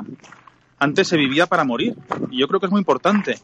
y se tiene un miedo y una fobia tremenda a la muerte. Cuando alguien fallece, corriendo vas al velatorio y desapareces y no quieres saber nada de esa persona que ha fallecido. Yo creo que hay que dar una vuelta y hay que volver a creer y, saber en lo que te vas a convertir, la muerte, la importancia de la muerte y que durante miles de años ha creído en esa muerte, en ese más allá, unos limbo, otros cielo, otros estrellas, otros inframundo y que, bueno que realmente hay que cambiar un poco ese chip, dejar de vivir tan apresuradamente y pensar en que en que esto se acaba en cualquier momento. Oye, Nacho, eh, de las grabaciones que quizá un día examinemos, porque luego, ojo amigos de Millennium Life, que viene lo de voces que llaman, ¿eh? Voces que llaman. Eh, esta noche es intensa. Nacho, por un titular o por definir, de esas grabaciones dentro de esa cripta, a ti, ¿con cuál te quedarías o cuál te ha puesto los pelos de punta? Me han puesto los pelos de punta dos. Una que es como unos pequeños mmm, llamadas, llamadas de niño, casi podemos decir. Es como un niño que hace ah, ¿no? Como un pequeño grito. Y luego una voz grave, mmm, que es como un, como un gran eh, berrido, un gran grito, que es como un, no sé, una advertencia. Yo siempre pienso que estos sonidos son advertencias. A mí no me gustan, sabes que no me gusta nunca sé, captar. Lo sé. Y cuando y la de gente que nos dice, eso lo retocáis, eso es porque porque algo hacéis. Pues igual es que hoy que era de día, dispositivo, igual que es que hoy era de día. O igual es mi que dispositivo, es mi directo. teléfono móvil, ya sabe lo escéptico que soy y si algo me ha roto ese escepticismo es mi propio teléfono móvil grabadora, algo que desde mi ordenador que nadie modifica ni toca, me aparecen ese tipo de sonidos que sin duda no tienen ningún tipo de explicación y, y te hacen pensar en, en cosas que para algunos pueden ser barbaridades y para otros directamente la realidad. Oye, Nacho, dar un abrazo muy grande al alcalde, a Jesús Morales, a Mm. toda la gente buena del Ayuntamiento de Quinto y, y que muchas gracias por permitirnos esta noche mágica y que haya muchas más, Nacho. Hasta cuando queráis, Carmen Iker. Un abrazo Desde grandísimo. Quinto, con el Museo de las Momias y que la gente venga cuando quiera. A Un ver abrazo si podemos grandísimo, irnos amigo mío. a verlo, que todavía no lo conocemos y ya hay ganas, ¿eh? Abrazo enorme. Merece la pena. Hasta Un otra. besito. Hasta otra, compañero. Adiós, Nacho. Tremendo, ¿eh? Oh. Ahí tenemos vías de contacto, la estáis viendo.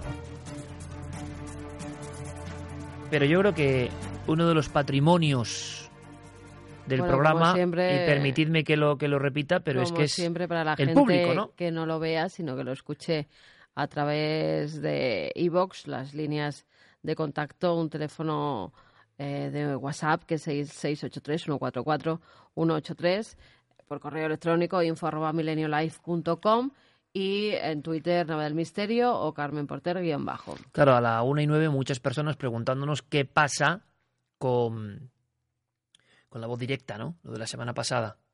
Eh, por cuestiones que vamos a contar aquí, estuvo el programa cancelado tres días. Menuda gracia. Y oye, vamos a poner aunque sea unos minutitos nada de descompresión, porque enseguida viene algo gordo, ¿eh?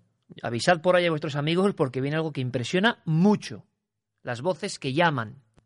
Pero antes de ir llamando a Diego Marañón precisamente, mira, yo decía, me has puesto esto, que en este caso es, mm, decir, no, pues de Colacao, Nesquik, no sé qué, cacao latte, igual, es como el puleva, ¿no? Que toma alma. Eh, es otro. Ah, este Ese otro no es es el Nesquik. Boulevard. Bueno, me no, da igual. No es Nesquik tampoco. Vale, me da lo mismo. Es eh, el, el típico, el típico, eh, pues chocolate, ¿no? Directamente, aquí, lo- aquí, lo- a ver si se puede ver. ¿Y sabéis por qué me ha impresionado? ¿Y por qué me ha... de- te lo juro, te acuerdas que te lo he pedido, ¿no? Digo, por Sí. favor, Carmen, antes de... Cuando bajes, vamos a... Yo esto voy a decir porque es así. Hace ahora, hace ahora, casi 30 años, 30 años, junto a Lorenzo Fernández, yo iba todos los días a la Biblioteca Nacional. Es tremendo, ¿eh? Con 17 años. Iba a la Biblioteca Nacional y teníamos un rito. Los dos, él venía de Jaén, yo, ento- esta es la vida real. Y nos hemos conocido en el cole. Y entonces yo iba a, a descubrir con él lo que era el mundo de Belmez, que no lo conocía, él sí. Yo sí conocía a Belmez, pero por un libro de Antonio Rivera. Total, que nos metimos en la primera gran investigación de nuestra vida. Bueno, no la primera, una de las primeras juntos. Y él lo sabrá, pasamos meses, no, años, yo creo que tres años, yendo todos los días a la Biblioteca Nacional antigua. ¿Sabes lo que hacíamos siempre?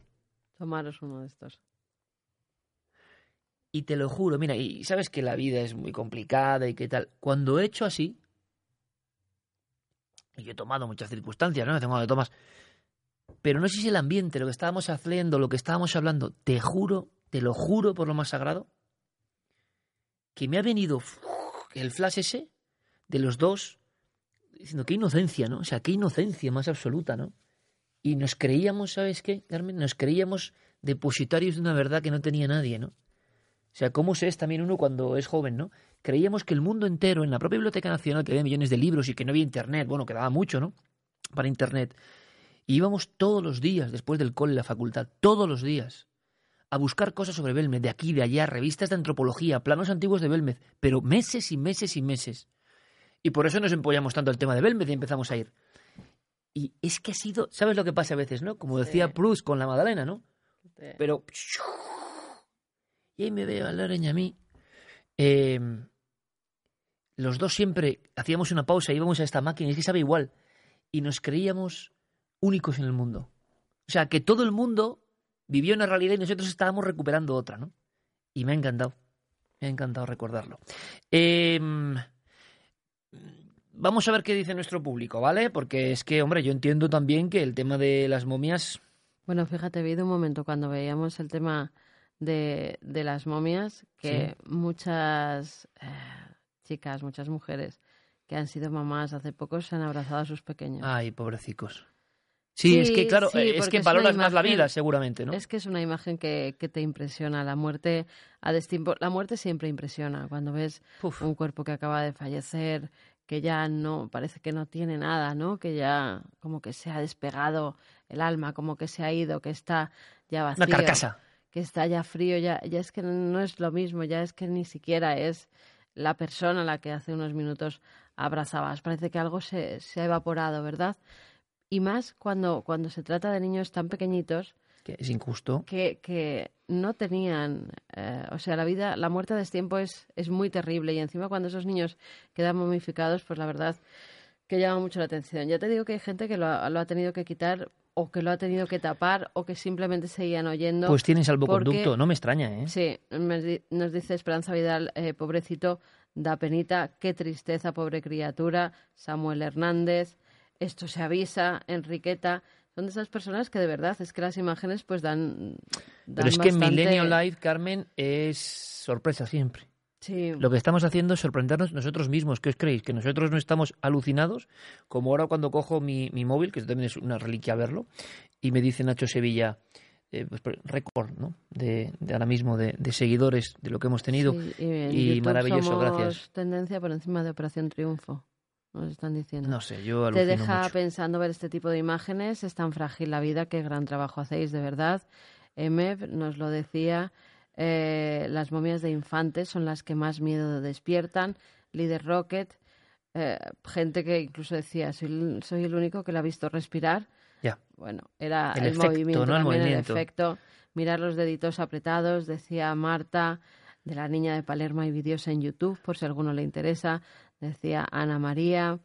Eh, Mira, esta, esta era la que te quería. Amaya Fernández dice, buf, he sido madre hace tres meses y medio y esta imagen me impresiona brutalmente. Pobre criatura. Ha habido una chica de Valencia que nos ha escrito esta semana, nos ha puesto los pelos de punta, yo lo he enviado a personas muy llegadas del equipo, eh, una chica de 36 años de Valencia, le han detectado cáncer de mama, es mamá de una niña de 7 años y otra de 3 meses, creo, ¿no? De 3 añitos. Y nos, no, una de meses, una de meses y otra de... Y con fuerza nos escribía, ¿no? Y diciendo que, que le poníamos un poco de... No sé bien de qué, ¿no? Como de, de esperanza o, o, algo. Cuando recibes esas cosas, eh, en fin, ¿qué, ¿qué, vamos a deciros, no? El agradecimiento que podemos sentir. Yo os puedo decir solo una cosa. Yo solo os puedo decir una cosa en este momento concreto. Y estamos no haciendo tiempo, ¿eh? Ahora vamos con una cosita que yo creo que os va a gustar, que es un pequeño regalo. Y luego vamos con voces que contestan, o voces que llaman. Y encima con un montón de cosas vuestras, ¿eh? que ya veréis que yo creo que va a estar muy chulo de verdad. Pero sabemos que esto es intenso. Yo os digo que me lo estoy pasando como un niño con zapatos nuevos. O sea, yo estoy disfrutando seguramente...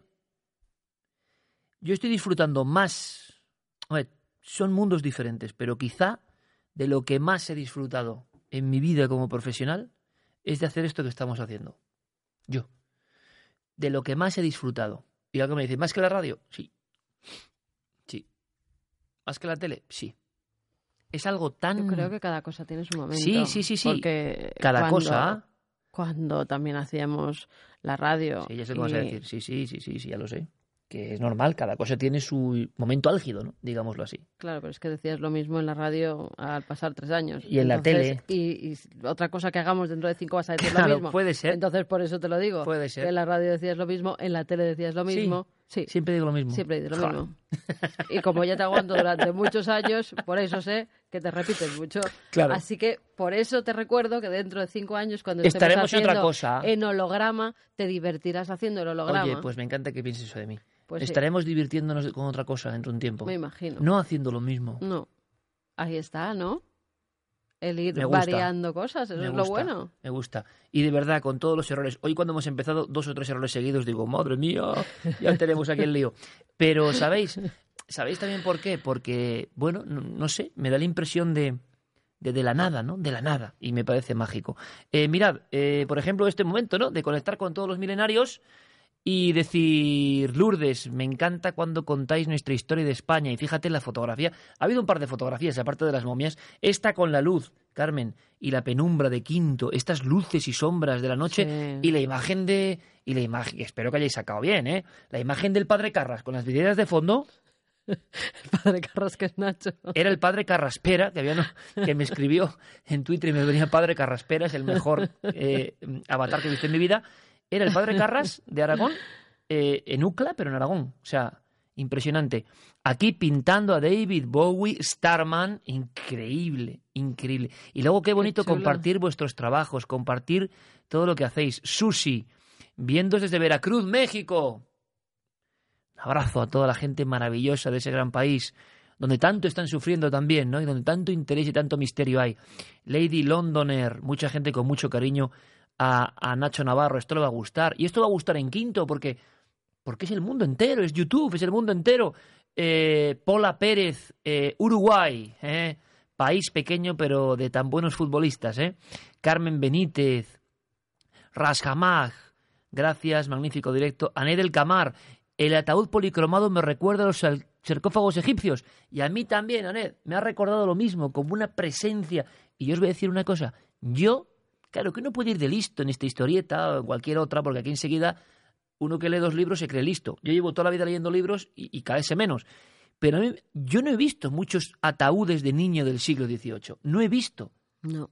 ¿Verdad? No. No se ven porque se han perdido. decorados. No, no, no. Esto es una joya del- de la antropología.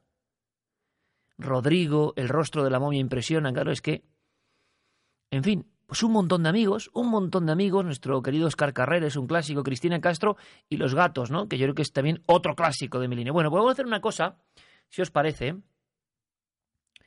Eh, tú sabes que hemos podido entrevistar a alguien, ¿no? Sí, sí, las has entrevistado tú. Estabas, mira, lo que estábamos, estabas como, ¿cómo se llama? El Duolingo. Venga a hacer Duolingo para... Mira, mira, mira, mira, mira, mira. Mira, mira, mira, mira, mira, mira, mira. Sí, Estas son las criaturas de Quinox, sí. que es una de las portadas más míticas de todos los tiempos. Em, la pena es que no podemos poner música de Michel Jarre. O sea, tú fíjate la historieta lo que es, ¿no? O sea, tenemos entrevista con Jean Michel Jarre. Aunque tenemos de permiso también. No, no, tenemos el permiso de Michel Jarre, pero en fin, no os voy a contar. ¿Para qué os voy a contar? Lo lógico, decía Diego, es hacer una pieza de Michel Jarre con música de Michel Jarre. Porque, por cierto, Equinox Infinity es de lo más increíble esto no es por, porque ya tú, ya Michel Jarre lo que necesita de...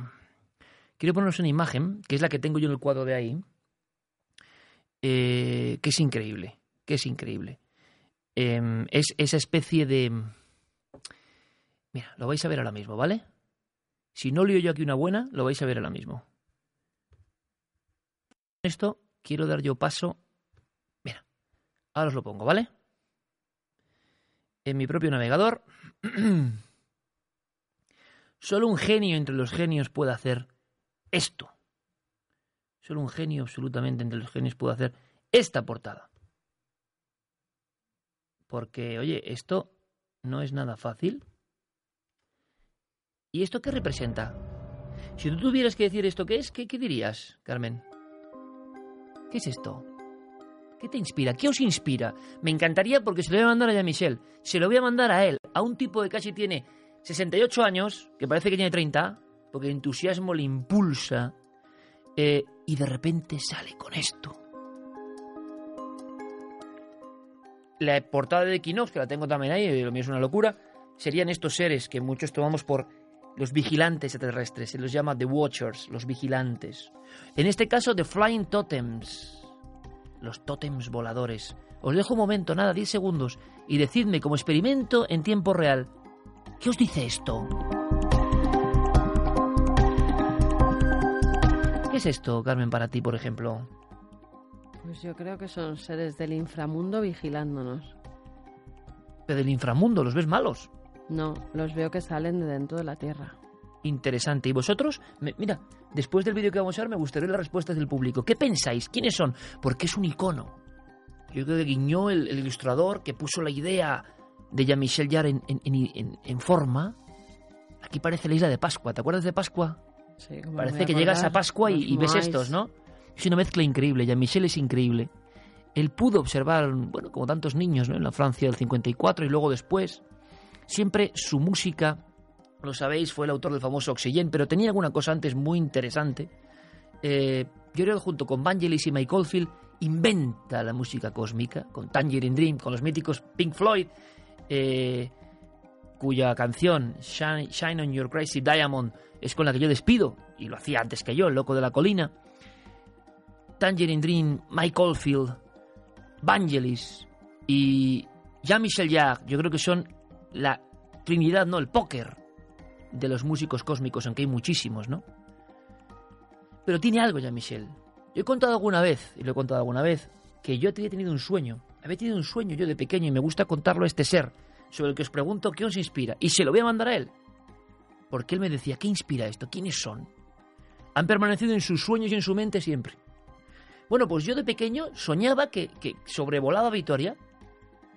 La Virgen Blanca, tú sabes, que hace poco he estado ahí, sobrevolaba. La gente era muy pequeñita. Y el famoso Oxygen, que no lo podemos poner. El dan, dan, dan, dan. ¿Sabéis, no? Uno de los grandes mitos del- de la música cósmica. Pues acompañaba ese sueño mío. Y yo pensaba que esa música, Carmen, era una música de un sueño, que no había existido nunca. Hasta los 17 años, es decir, durante más de 10 o 12 años, yo nunca escuché esa música de nuevo. Es que es increíble. Entonces yo pensaba que era una creación mía del sueño. Y un día en clase, en clase de francés, en el colegio aquí en Madrid, en el colegio Arturo Soria, me pongo yo a cantar tan, daran, dan, dan, dan, daran, dan, dan, dan, daran, dan, dan, dan, daran, dan. Y un amigo mío, François, dice, pero ese es Jean-Michel. Y yo, pero ¿qué Jean-Michel ni que eso es una música de un sueño mío? Y a Jean-Michel. Corrí como un loco. Me- bueno, me dio el CD él, el viejo CD me lo dio él, y lloré. Os lo juro que lloré, tenía 17 años y dije, la música de mis sueños y a este tío yo le conoceré un día. A este tipo puede pasar lo que pase en la vida que yo le conoceré. Porque comprendo su mensaje, porque el que hace esta música no la hace para vender, no la hace para ser famoso, la hace porque tiene un propósito. La hace porque tiene un propósito. Él no es muy consciente de su propio propósito, pero lo tiene. Ha concienciado al mundo entero con sonidos. ¿Por qué en España Fernando Jiménez del Oso, JJ Benítez, todos los grandes utilizan sus músicas? Cuando nos hablan de ovnis. ¿Por qué todo el mundo, cuando habla de extraterrestres, tiene el fondo musical de Jean-Michel? Ese es su legado. Bueno, pues ahora Jean-Michel saca Equinox, Equinox Infinity, 40 años después de ese segundo álbum, que es un éxito brutal, y en su portada, The Watchers, los vigilantes. ¿Quién nos vigila? ¿De dónde? ¿Desde cuándo? Es muy difícil componer la música. Yo tengo aquí el disco de Equinox que no puedo poner y os aseguro que se... Bueno, en fin. Ya Oxygen 3, que fue eh, un mito increíble, volver, discazo, pero Equinox Infinity es la bomba, la bomba. Bueno, pues, oye, qué lujo. Jean-Michel Jarre, lo conocimos tú y yo en Liébana. ¿Qué te pareció el concierto de Liébana? Bueno, fue mágico. Tanto el lugar como el ambiente que se creó allí aquella noche y las montañas esas y hasta con Omni, que todavía no hemos sabido Es verdad. lo que vimos esa noche, que esa, era ese foco que, que parecía moverse. Empezaron a decir, no, será la policía, será... Bueno, pero ese foco cada vez se hacía más grande, más grande, no tenía lucecitas de policía ni nada por el estilo y venía del monte más profundo, ¿te acuerdas? Mientras ya Michelle estaba con ese órgano espacial con El el, que toca, volviéndose, ¿verdad? Impresionante. Era una pasada, sí. ¿Y, cómo era mi cara? Porque nunca había podido asistir yo a un concierto de Michel Jarre. ¿Cómo era mi cara cuando de pronto salían los legajos del, del, de- del Beato de Líbana en las paredes, Sí, ¿no? Sí, sí, Hemos puesto ya a Michel. Jarre desde siempre, amigos. Desde la primera canción que puse de él, con esos 17 años, el primer CD que yo me llevé, precisamente con Lorenzo, una vieja radio en Radio Alameda, Alcalá de Henares, final de noviembre de 1990, fue ya Michel Jarre.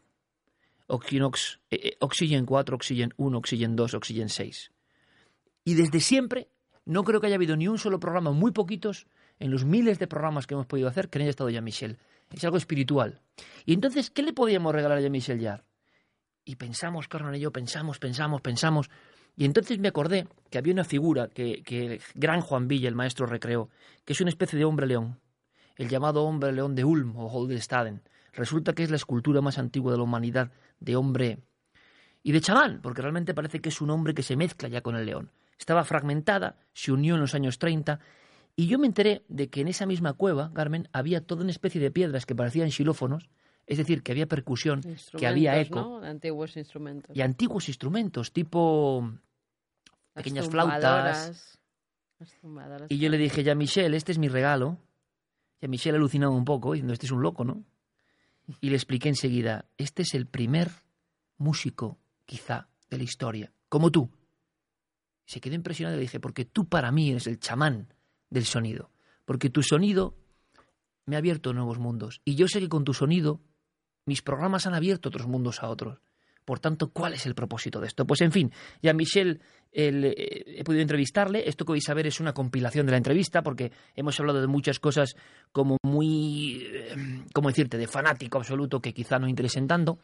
Pero le pregunto, oye, ya Michel, ¿te acuerdas del hombre león de Ulm? Dice que sí me acuerdo y le hemos puesto y quiero que veáis ese momento que lo vais a poder ver rápidamente aquí. Bueno, rápidamente, porque ahora como hay tantos cientos de, Tan de mensajes, no. sí, sí, rápidamente va a ser que no, ¿eh? Porque es increíble lo que está llegando, es increíble lo que está llegando, amigos míos. Esto es un, un milagro, estamos muy agradecidos, pero mirad, hay dos puntazos, uno lo vais a ver, no os lo voy a adelantar porque uno lo vais a ver, pero hay un instante, no os preocupéis que lo, yo creo que lo vamos a ver, digo yo. Em, aquí es. Vamos a ver si podemos escucharlo, ¿de acuerdo? Vamos a ver. Eh, yo le pregunto por ese hombre león, ¿no? Si lo recuerda. Y me imagino que lo tendrá, si lo tiene y se acuerda, en alguna caja por ahí perdido, ¿no? Porque este hombre, imagínate, los conciertos más grandes de la historia, eh, ha, ha hecho música para el espacio. eh, bueno, en fin, vamos a verlo, ese momento. Ya, Michel. eh, Don't move. Don't move. ah, ok, ok. Move. I'm going to show you something. Oh. This is your house. Yes. Fantastic. Oh, I can't believe, I can't believe, Jean-Michel. Sí, no podía creerlo porque Thank digo, you very much, en su thank you very salón, much. como un objeto de poder, le ha preguntado muchas cosas del hombre león. But we have a problem with the signal now. Sí, luego ya teníamos un problema. Esto es lógico y se marchaba. Así que si os parece, eh, bueno, pues Jean-Michel ya no creo que haya dado muchas eh, entrevistas en su casa.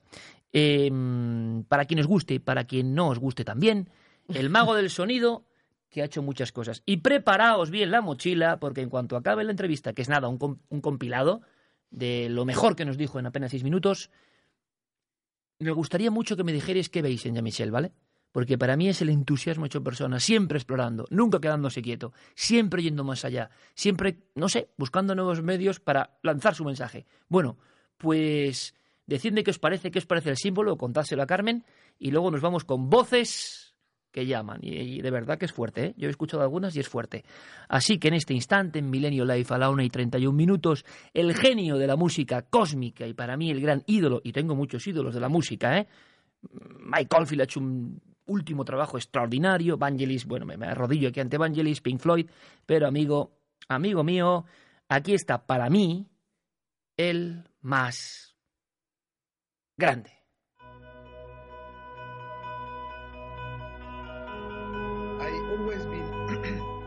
Siempre estuve enamorado y muy intrigado por la portada del primer Equinox, con esas extrañas criaturas que nos miraban. Para mí es una de las carátulas más icónicas de la época de los vinilos. Destila poder y misterio. Siempre me he preguntado quiénes son, qué son.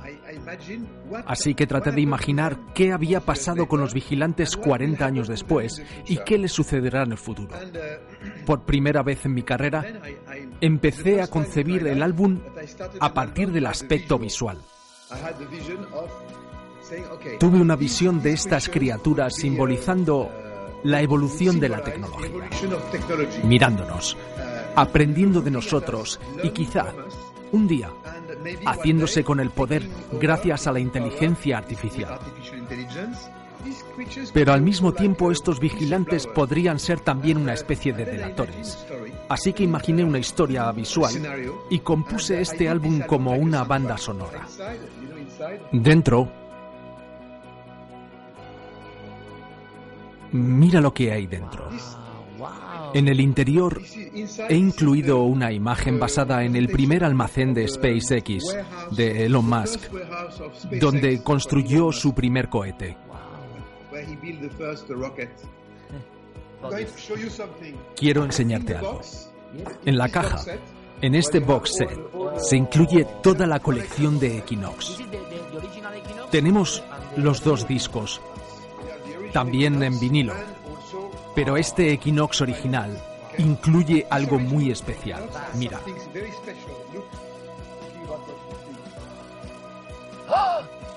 With the crop circles in England. Quiero que todos aquellos que escuchen el disco puedan crear su propia historia, su propio final, su propia interpretación de los vigilantes. Me encanta este misterio, el hecho de no revelar nada realmente. Eso lo hace muy excitante, pero para mí es importante recalcar que este Equinox Infinity debería ser escuchado como si estuviésemos viendo una película. Con seguridad, en el próximo siglo, Solo conseguiremos sobrevivir si evolucionamos de forma inteligente con el medio ambiente y con las nuevas tecnologías. Estos dos elementos son interdependientes, mucho más de lo que creemos ahora. Estoy absolutamente convencido de que en 10 o 15 años los algoritmos y la inteligencia artificial, los robots, serán capaces de crear música, películas o novelas originales. Y no tenemos que tener miedo de eso.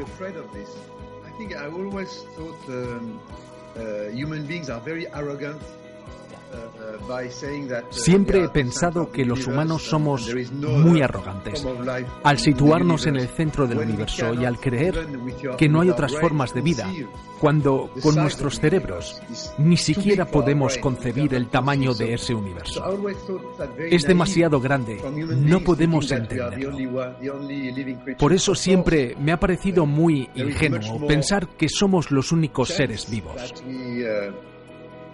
La existencia de vida extraterrestre es mucho más probable que lo contrario. Un buen amigo, Arthur C. Clarke, el autor de 2001, Una Odisea del Espacio, me dijo, un día Jean-Michel tocarás en la Luna. Y yo le respondí, Arthur, no parece muy probable porque en la Luna no hay atmósfera. Necesitamos oxígeno, una atmósfera, para transmitir el sonido desde el instrumento hasta el oído. Y me replicó, no pasa nada. Tú encontrarás la forma de hacerlo. Así que, ¿por qué no? Sé que tú entiendes mi mensaje, Iker, y cuento contigo para extenderlo entre todos los amigos de España, porque en este momento es especialmente importante. Tenemos muchos estímulos, tanto en Internet como a través de todos los medios. Hacemos algo y al día siguiente ya se ha olvidado. Por eso es importante que cuando pones tanta energía en un trabajo, la gente tenga la oportunidad de compartirlo. Cuento contigo como uno de los embajadores de mi música en España, tal y como llevas haciendo desde hace tanto tiempo. Así que muchas gracias. Thank you very much, eh, Jean-Michel.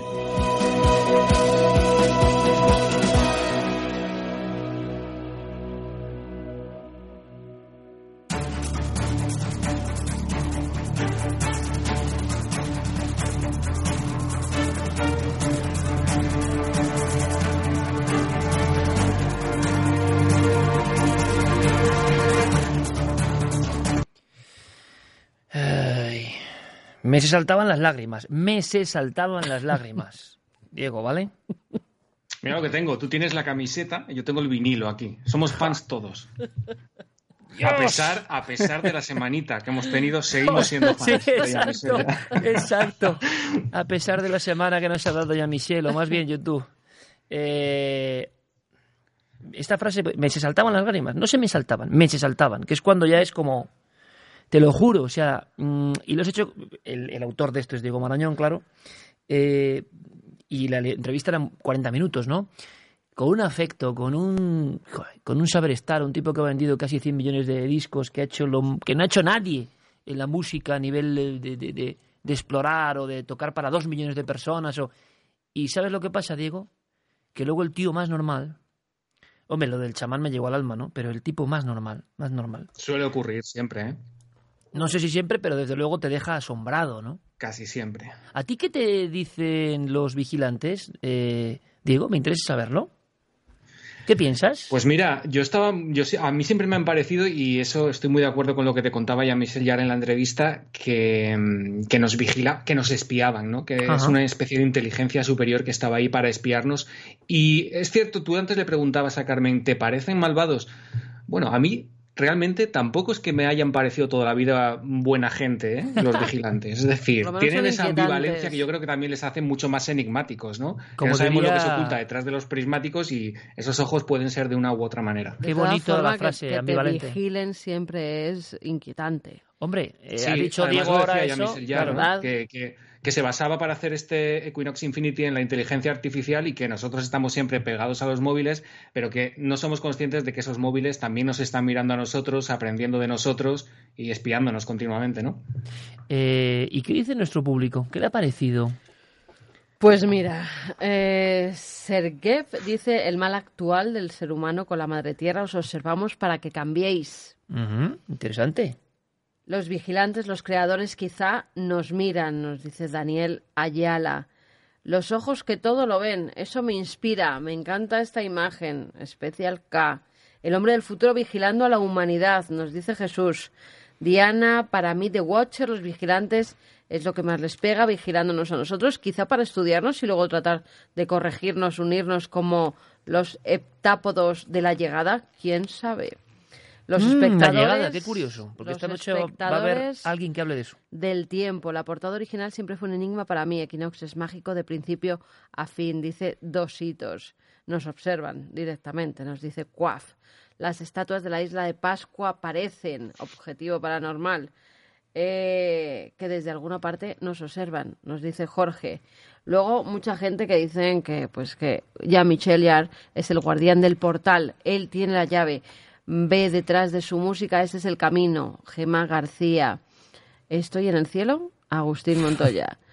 Eh, y a Michelle se me equivoca en algo, de España no, del mundo, ya que desde que disteis el salto de la Radio Nacional e Internacional en Milenio 3 ya llegamos a todo el mundo, que no solo eres embajador en España, nos Ole. decía Javier Fernández.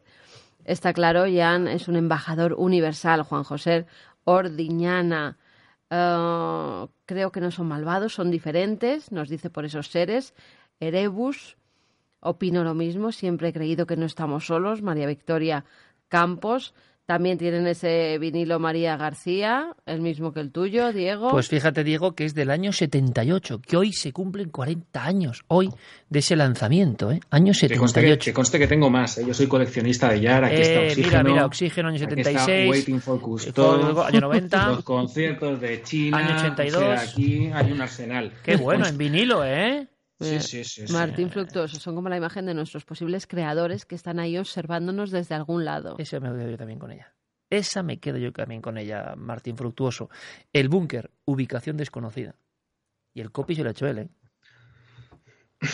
Ah, no lo estaba mirando. Bueno, nos ponemos serios todos, chicos. Donde se oiga la música de Michelle Yar, ahí está. Aunque el búnker estará, claro, insonorizado. Es impresionante. te- Infinity hay dos o- yo lo que he oído hay tres o cuatro temas que me parecen de lo mejor, o sea, de la primera línea, bueno, de la bueno. primera línea de Michel y eso es muy difícil cuando uno lleva 50 años de música, ¿eh? es muy difícil. Bueno, vamos con otra música, si os parece, porque vivíamos una experiencia bueno, no sabemos bien cómo definirla, ¿no? La experiencia, la experiencia de Carmen cuando se queda como muy cortada, se está escuchando una voz, escuchas una voz. Muchas personas dicen que cómo has escuchado esa voz, ¿no? Pero a ti te entra como un cañón en ese momento. Sí, a mí me entra. Yo estoy. También lo dije al principio, los cascos que nosotros tenemos son estos, son profesionales. Eh, la voz que está emitiendo directamente eh, desde el móvil de Carlos, que estaban hablando los diversos testigos, se escuchaba la voz, pero muy por encima entra una voz muy potente que yo enseguida oigo que dice Carlos. Bueno, vamos a escuchar esa voz, lo primero, si os parece, compañeros, y ahora eh, con Diego hacemos un viaje porque él está, eh, bueno, interpretando de nuevo la gran historia de las voces sin rostro, que no es poca labor, ¿eh? no es poca tarea, y sobre todo buscando un jugo, buscando un argumento, buscando un porqué, buscando casi la gran enciclopedia cronológica de lo que han significado para el ser humano, para el hombre, para todos, em, estas presencias, si es que son presencias. Nosotros, desde luego, a mí no, no dejo de darle vueltas al hecho de que Hicimos una experiencia con ruido blanco, de la que seguiremos hablando en futuras emisiones. El sonido es muy importante en Millennium Life, evidentemente. Y entonces nosotros hicimos una experiencia concreta que fuera de poner ruido blanco. Y yo lo hablaba con Joaquín Avence esta semana, decía, yo no sé, y con los chicos, con los testigos, yo no sé si despertamos algo que no estaba previsto, no lo sé, pero pusimos miles y miles el de mentes. nos tomó el pelo, que con el ruido blanco dijo, ahora por mis narices no entro porque lo estáis intentando, pero que cuando menos te lo esperas te hace zasca y te dan toda la cara. No, no sé qué decirte, no sé qué decirte. esa es mi opinión. O quizá que muchos estábamos pensando en obtener algo, ¿no? Lo mismo. Bueno, ¿y qué es lo que pasó? Pues que hacia la una y 40 minutos, y Diego lo ha recogido, en esta lista de voces que llaman, que sería un poco la, gran idea para argumentar, para tener un hilo conductor. Em, hay un momento en que la chica, lo vivisteis, a pesar de los tres días que el programa no ha estado eh, operativo. Ahora lo tenéis ya en YouTube, en canal de videoblog de Iker Jiménez. Repito, podéis suscribiros en cualquier momento. podemos, eh, si queréis ser otorgados con vuestros likes, dar a la campana, todo esto que ya sabéis, para que esto siga funcionando. Bien, a la 1 y 41 yo siento un escalofrío tremendo, lo contamos, jolín, pero no era consciente. Solo al rebobinar, don Guillermo León dice, ojo, que podéis rebobinar en tiempo real. Lo hacemos aquí en el navegador, Carmen por el iPad, y de verdad, se escuchaba perfectamente Carlos. Y es muy curioso porque este domingo vamos a contar algo en cuarto milenio y no se escucha tan fácil, ¿eh? Ahora, con auriculares se escucha una voz típico tono y timbre como las que vamos a escuchar ahora. Algunas de ellas tienen ese típico tono y timbre. Sobre todo una que a mí me pone, siempre lo ha hecho los pelos de punta. Es como una llamada, no está ahí, no es un ruido del ambiente, es otra cosa, como que se ha entrecruzado. Em, bueno, ¿qué pasó con Carlos? Venga, agudicemos todos el sentido de nuestro oído y hay un momento en que yo estoy hablando con la chica, a mí me sobrecoge el gesto de la chica, estos chicos han visto una aparición en carretera y tiempo después han tenido un accidente. Y en ese sitio están con Carlos y se cuela una voz que parece que nos dice Carlos, pero ojo que yo tengo mis dudas, ¿eh? Pero bueno, a ver qué escucháis vosotros si no lo habéis escuchado hasta este momento. que, que iluminar y todo. un de que, que iluminar y todo. Que, dejaste iluminar y. Bueno, pues ahí lo teníamos, eh, don Diego. Este es el documento que nos llama tanto la atención la semana pasada y que se convierte hasta en trending topic mundial, entre los 100 primeros temas de, la red en el mundo, trending topic en España, como ha ocurrido esta noche. Eh, algo ha ocurrido que nos ha dejado eh, impresionados a todos. Y tú dijiste, Iker, ¿Y por qué no en esta historia de la psicofonía, si empezamos con las primeras de la historia, aparentemente y redundando, de Valdemar Bogras, ¿por qué no me dejas hacer algo sobre este concepto? Dije, adelante, voces que nos llaman. Pues sí, voces que nos llaman, porque si tenemos en cuenta la historia oficial de la transcomunicación instrumental, sabemos que hay un nombre propio que es Friedrich Jürgenson y siempre se nos ha contado, aunque esas grabaciones es cierto que nunca las hemos podido escuchar, ¿no? Pero siempre se nos ha dicho que esa primera voz oficial eh, le llamaba él por su nombre, ¿no? Friedel, mi pequeño Friedel. Entonces, a partir de este concepto y enlazando con la última que tenemos, que es la de Carlos, o ese supuesto Carlos que nosotros creemos que se grabó en el molar, yo entendí que sería bueno reunir unas cuantas psicofonías antiguas y también recogidas por, nuestro equipo, por el equipo de la nave, ¿no? Que, sabemos cómo funcionamos y que, bueno, podemos dar eh, fe de, que esas grabaciones se consiguieron en los entornos absolutamente controlados y sin nadie alrededor pues sería interesante hacerlo, ¿no? Y fíjate, Eh, un, un, estudioso de Jürgenson fue una persona a la que también hemos oído nombrar muchas veces, sobre todo aquí en España, por otro investigador que llegará un poquito más tarde, ¿no? Germán de Argumosa siempre aludía a Constantin Raudive, este, este filósofo, este discípulo de Jung, ¿sí? De Friburgo de Brisgovia. Exactamente, exactamente. que siempre estaba asociado además a otros como Alex Snyder o Hans Bender, ¿no? Que siempre son, digamos, la terna esta que, nombraba Argumosa. Bueno, pues lo que poca gente sabe, o no es tan conocido a lo mejor, es que Konstantin Raudive en 1971 escribe un libro, un libro que se llama Breakthrough, que es como abriéndose paso o abriéndose camino a través de algo, ¿no? Y ese, ese libro, Iker, iba acompañado también por un vinilo probablemente el primer vinilo que recopilaba psicofonías en la historia y que tenía esta portada. Este es el vinilo. Y ahí, una de esas psicofonías que se reunían aquí, eh, que reunía material de, los, de las 80.000 cintas de audio que eh, Constantin Raudive había conseguido con su equipo de trabajo a lo largo de su carrera profesional, había una, una en concreto que hemos podido recuperar esta noche para Milenio Live, que también le llamaba por su nombre, que también parecía decir Constantin. Constantin.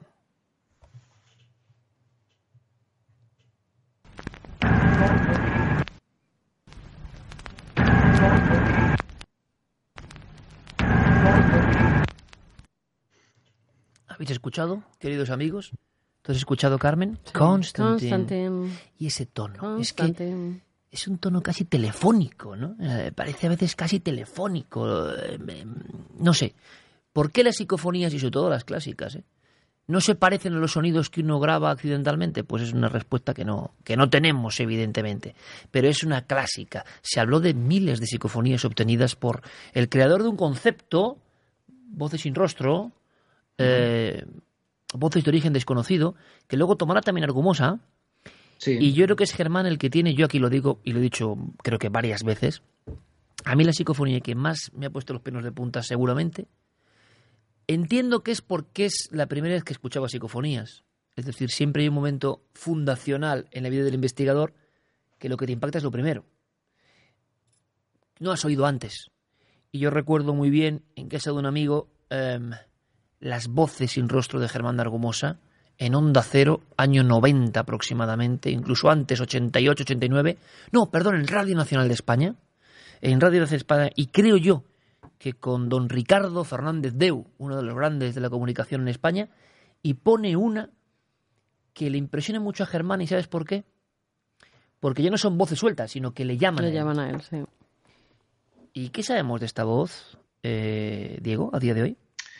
Bueno, pues eh, como todos sabemos, Germán de Argumosa, no es necesario recordarlo, es el introductor de, esta, de este fenómeno en España, ¿no? A partir de 1971, con esa charla en el Club Yelmo, a partir de ahí se desata, digamos, el estudio de estas voces en, en, España. Y sí es verdad que esta voz, que yo sé que a ti te impresiona especialmente, Iker, siempre ha estado en ese eh, catálogo clásico de Germán de Argumosa que iba desgranando radio en radio con su magnetofón poniéndola al micrófono, ¿no? Siempre era una de las clásicas. Y hay que decir, por cierto, yo recuperaba hoy, fíjate, bueno, esta obra simplemente pues para documentarme un poquito sobre esa psicofonía en concreto, que es la obra póstuma de, Germán de Argumosa, y repasando un poco la, la trayectoria de Argumosa con las psicofonías, me he dado cuenta de que es uno de los investigadores que recogió más supuestas grabaciones mm, que le nombraban a él mismo, ¿no? Aludiendo a su persona. Fíjate, he, recogido que tenía cosas como Germán, la verdad te damos, que todos la hemos escuchado también. Germán, la verdad Germán protege, Germán tú eres amigo de los muertos y sobre todo y especialmente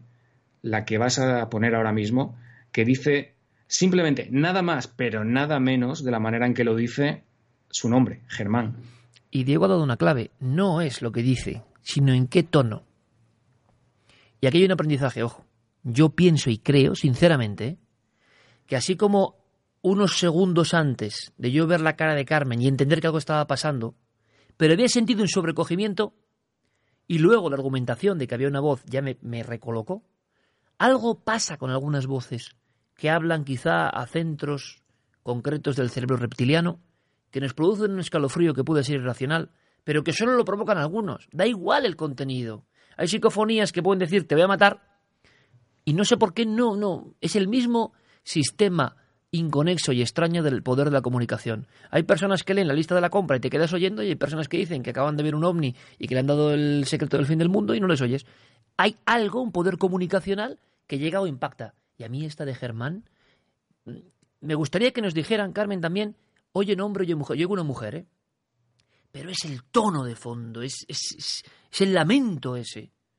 Yo creo que para mí quizá ninguna como esta. Muy sencillo. Años 70. Germán.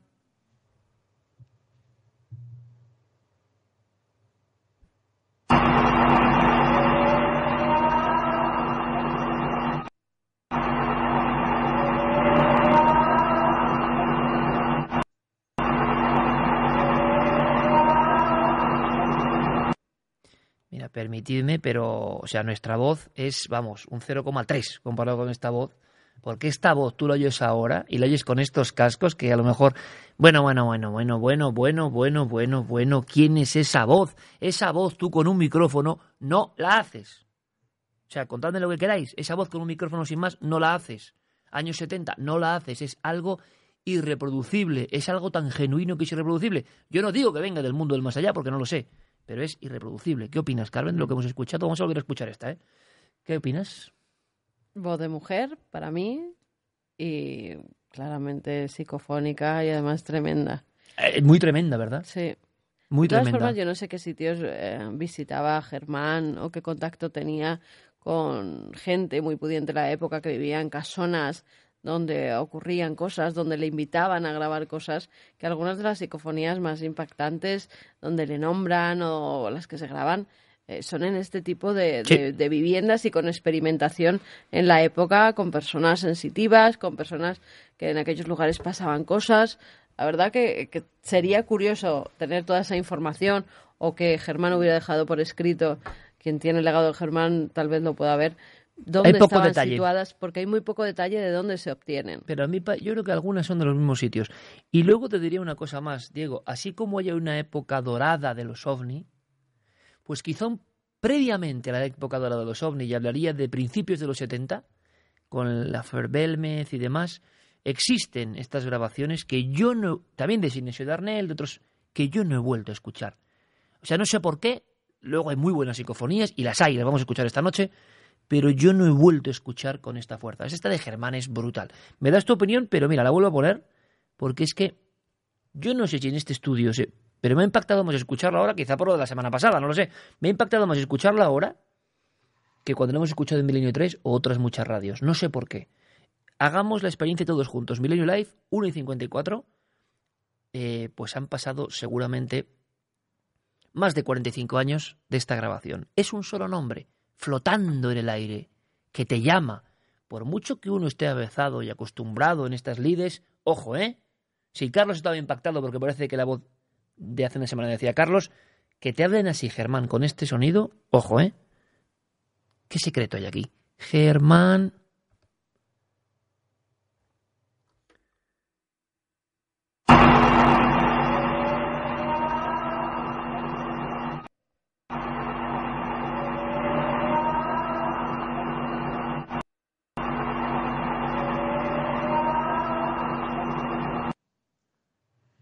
Es que, vamos, no se puede ser más claro, ¿eh?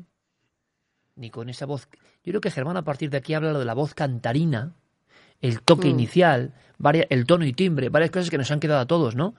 Pero es que es- de entre las suyas incluso, yo creo- recuerdo alguna vez que los tres hablábamos no sé en la SER en- de esta voz y me decíais, bueno, no es para tanto y tal. Creo. Digo, "Jo, yo no sé si lo habéis escuchado bien, ¿eh? Porque a mí me parece de un dramatismo brutal. ¿No es a ti, don Diego? Sí, yo coincido con Carmen y contigo en que se trata para mí también de una mujer y es verdad que no hay forma, creo, humana ni Manolo Rodríguez en Sonorrec podría eh, filtrar un audio normal hasta convertirlo en algo en algo así, ¿no? Y además, Germán, por ejemplo, de este tipo de psicofonías en las que se le nombraba él directamente, como en Germán la verdad te damos o esta misma, él siempre decía que le hacían especial eh, que le provocaban especial curiosidad porque significaba que estas entidades o estos sonidos vinieran de donde vinieran, apelaban un poco a la vanidad del investigador, ¿no? que también es importante eh, en este sentido. Y nosotros en Cuarto Milenio, desde hace 14 temporadas ya, hemos recogido algunos sonidos que si quieres te invito a escuchar a partir de ahora. Claro que sí, y me gustaría mucho además, Carmen, que en estas psicofonías que vamos a poner, las voces que llaman, nos diga nuestro querido público, nuestro público de Millennium Live, cuál de estas les impacta más y por qué. Yo tengo la mía favorita, pero ojo que las que vienen son fuertes porque ya son más modernas. Ha cambiado el código, ha cambiado la forma de grabación, ha cambiado la vida. Eh, quizá las psicofonías, como el fenómeno ovni y tantos otros, va adaptándose también a los tiempos. Pero lo que vamos a escuchar es sin duda una de la plusmarquista nacional de psicofonías, ¿no? Sí, yo cuando me planteé esta entrega de esta sección, evidentemente la primera persona que recurrí fue a Clara Taoces. Le dije, Clara, ¿tú tienes alguna psicofonía que diga tu nombre? Y dice, bueno, tengo una colección. O sea, dime cuántas necesitas y te mando. Me mandó tres o cuatro y he seleccionado dos que creo que son las más claras, las más impactantes. La primera de ellas, Iker, seguro que a los más fieles de Cuarto Milenio, de Milenio 3 y ahora de Milenio Live, les suena la historia que contamos en 2014 de un colegio abandonado muy especial en Madrid, en el que varios testigos aseguraban haber presenciado diversos eh, fenómenos extraños, pues puertas que se abrían y cerraban, sombras que se paseaban por esas instalaciones y allí se fue Clara con nuestro equipo, creo que también le acompañaba Javi Pérez Campos en aquel momento, dejaron la grabadora y alguien parece que eh, dejó para la posteridad ese nombre, ¿no? Clara, en la grabación.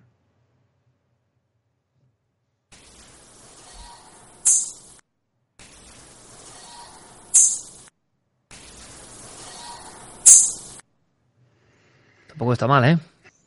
No está nada mal, no está nada mal y, Clara tiene más, ya te digo, tiene una auténtica colección. También me comentaba que tenía otra muy impactante que no había conseguido, digamos, en la etapa de cuarto milenio, sino anteriormente, en un viaje que hizo ella en 2010 a una necrópolis tardorromana que me contaba que está cerca de Osuna, en Sevilla, a la que por cierto deberíamos ir porque me ha pasado una foto y es absolutamente tremenda. Y allí se escucha también esa voz que no sabemos de dónde viene y que vuelve a repetir en presencia de Clara ese nombre, Clara. Otra vez le llaman. Clara.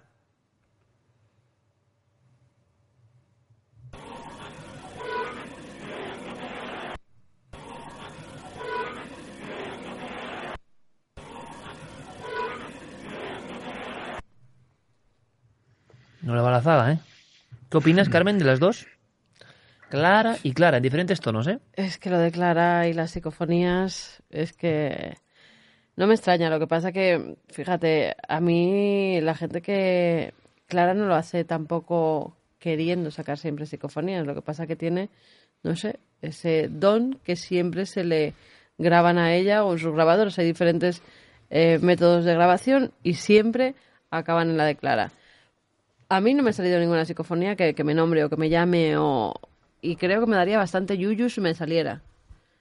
Porque sí que me han salido psicofonías, pero eran o algo que tenía que ver en la conversación que estaba eh, teniendo con, con, quien estuviera entrevistando o, o, algo que tenía, en fin, no, no es nunca llamándome. Y si me salieran, me mosquearía, porque es algo, o sea, si es, vamos a pensar, una inteligencia que sabe tu nombre y que en ese momento te está llamando porque está cerca de ti, está a tu lado y me daría bastante paranoia, la verdad. claro, porque implica muchísimas cosas, ¿no? Que una, que una voz diga tu nombre.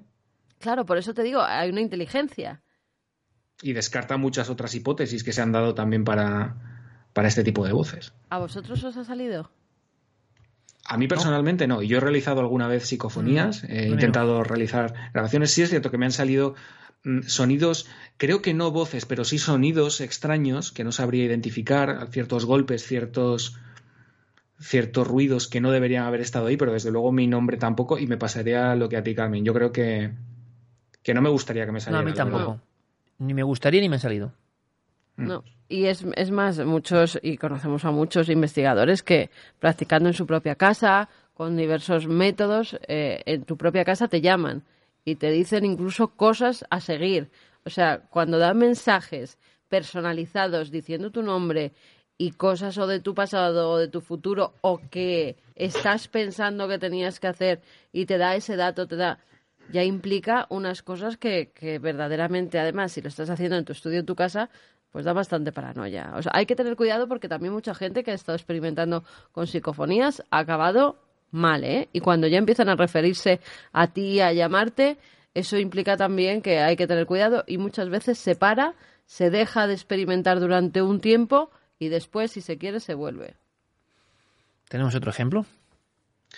Tenemos otro ejemplo. A mí es el que peor rollo me da de todo esto y que creo que es la psicofonía. Probablemente es la psicofonía grabada por Cuarto Milenio que mm, menos me gusta y más mal rollo me da. Y te lo digo después de 14 temporadas y de haber escuchado muchísimas grabaciones que por suerte nos han, nos han aparecido ¿no? en esos registros.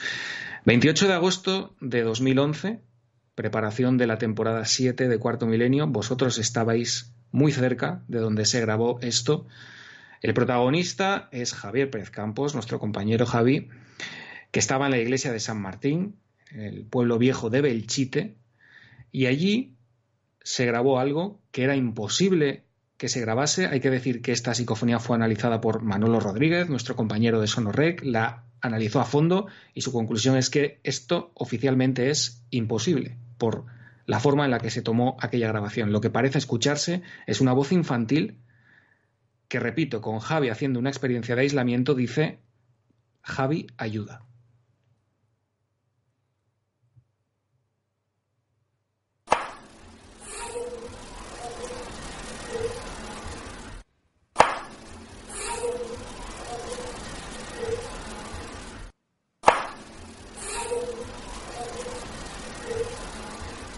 Mira, yo no sé si en el estudio de Alma se escucha todo mejor, porque no lo entiendo muy bien, o se nos ha agudizado más el oído a partir de una serie de experiencias, pero yo, por ejemplo, esta no la había escuchado así en mi vida. Esta de Javi Ayuda. Recordemos además que se graba en plena madrugada. No solo eso, Diego, no solo eso, don Diego, sino que se graba en, plena madrugada, pero es que Javi tiene una experiencia de fuego iniciático total que le cambia la vida y él no sabía cuando tiene la experiencia que está pasando lo de esta voz. Es que Javi es el famoso momento de Milenio 3 donde está solo y ve un alguien que debe llevar un candil y que ha entrado y nos pide ayuda y tenemos que ir porque está en aislamiento y está francamente asustado y él mantiene que haya una figura con una luz rondándole cuando no había nadie. Pero es que encima se graba esto. Todos tenemos, todos tenemos grabado a fuego ¿no? esa imagen de Javi con el, walkie diciendo, oye, sois vosotros los que estáis aquí, estáis cerca de, la iglesia donde estoy. Me acuerdo perfectamente de ese momento y de cómo nos impactó a nosotros y le impactó a él hasta, un, hasta extremos insospechados. ¿no? Y, un dato más. recuerdas... Claro que recuerdo. ¿Cómo no voy a acordarme? Momentos antes, cuando se había estado preparando la, la experiencia de, aislamiento, cuando estaban preparando las, las cámaras, hay un hueco que da como una especie de, de sótano, de hoyo, no sé lo que puede haber ahí debajo porque es, es un hueco, ¿verdad? No se ve absolutamente nada, pero yo estaba dando vueltas por ahí y oigo unos niños hablar y entonces eh, pregunto al equipo, le digo a Sergio, eh, que es nuestro jefe de imagen, digo, oye, me has traído algunas... Ya hemos quedado, claro, no había nadie, era de noche. Eh, el pueblo, además, estábamos nosotros solos. Eh, pregunto al resto del equipo si hemos traído grabaciones de psicofonías de niños de algo, como habíamos estado emitiendo imágenes de la guerra civil. Me dicen, no, no, aquí no, no tenemos audio ninguno, estaban solo las imágenes, aquí audio no hemos traído. ¿Por qué? Digo, no, no, no, no, por nada. Y dije, no, no, no, no, por nada, por una simple causa, porque Javi Pérez Campos se tenía que quedar solo en una experiencia de aislamiento y yo no quería contaminarle, no quería encima influirle o que, o que tuviera miedo. Recuerdo que te lo conté fuera ya, cuando Javi estaba eh, haciendo la experiencia, te lo conté a ti. Te dije, Veníamos, tío, por un camino. Me ha pasado esto, yo he escuchado justo en este hueco a unos niños. Y justo cuando Javi dice eso de, oye, estoy viendo a alguien, Y cuando ya oigo la psicofonía, mira, a otra vez se me han vuelto a poner los ojos como llenos de lágrimas, ¿no? Cuando a Te ha mí me pasado lo que me ha pasado a mí con el colacao, pero de otra forma, ¿no? Sí. Has viajado... Cuando a mí me impresionan las cosas, como que se Pues mira, impresionante más. Los, los ojos de... ¿Por qué? Porque mira, Se en este en- sí, sí, no, no, es que es así, es así, esta es la realidad del misterio y quizá te digo una cosa, quizá estamos tocando el misterio de una forma muy intensa en este programa, yo no lo sé, espero que nos lo digan nuestros amigos, porque fíjate lo que me dice ¿eh? Evi Campanilla. Te voy a leer, ¿vale? Dime. Me tenéis llorando con Germán. Las psicofonías tienen un poder. De eso estábamos hablando. Diana Herbello, una mujer mayor, me parece a mí. Son dos voces, dice Aned. Javi, ayuda. Y por ejemplo, esta es bastante peor que lo de Germán, dice la novia cadáver. O sea, es decir, las psicofonías van a centros emotivos muy potentes. Muy potentes. Y lo que dice Carmen, de sentirse, bueno, especialmente impactada es por algo. Vamos a volver a escucharlo. Es ese momento donde vivimos una serie de fenómenos. Yo hice un, un editorial en aquel momento en ikerjiménez.com, en la web, que era un poco en el umbral. Hemos estado en el umbral. Yo, yo sé muy bien quién es Pérez Campos y sé que nunca había tenido experiencia y la que, y la que tuvo fue muy traumática. Solo puede con ese trauma su interés desde niño por el misterio. A Javier le conocemos con 14 años. Pero lo que para muchos se quedó como una imagen de televisión, de Night Shot, un chico solo, la iglesia de Belchite, que tendremos que volver. Hay que volver con Millennium Live. Pues para él no es eso. Para él es la presencia de un niño con un candil o algo parecido para pedir ayuda en tu primer aislamiento al equipo. Tienes que estar pasándolo muy mal, ¿eh? Para montar el lío. Y segundo, se graba esto. Javi, ayuda. Dice ayuda, ayuda, ¿eh? Dice ayuda dos veces.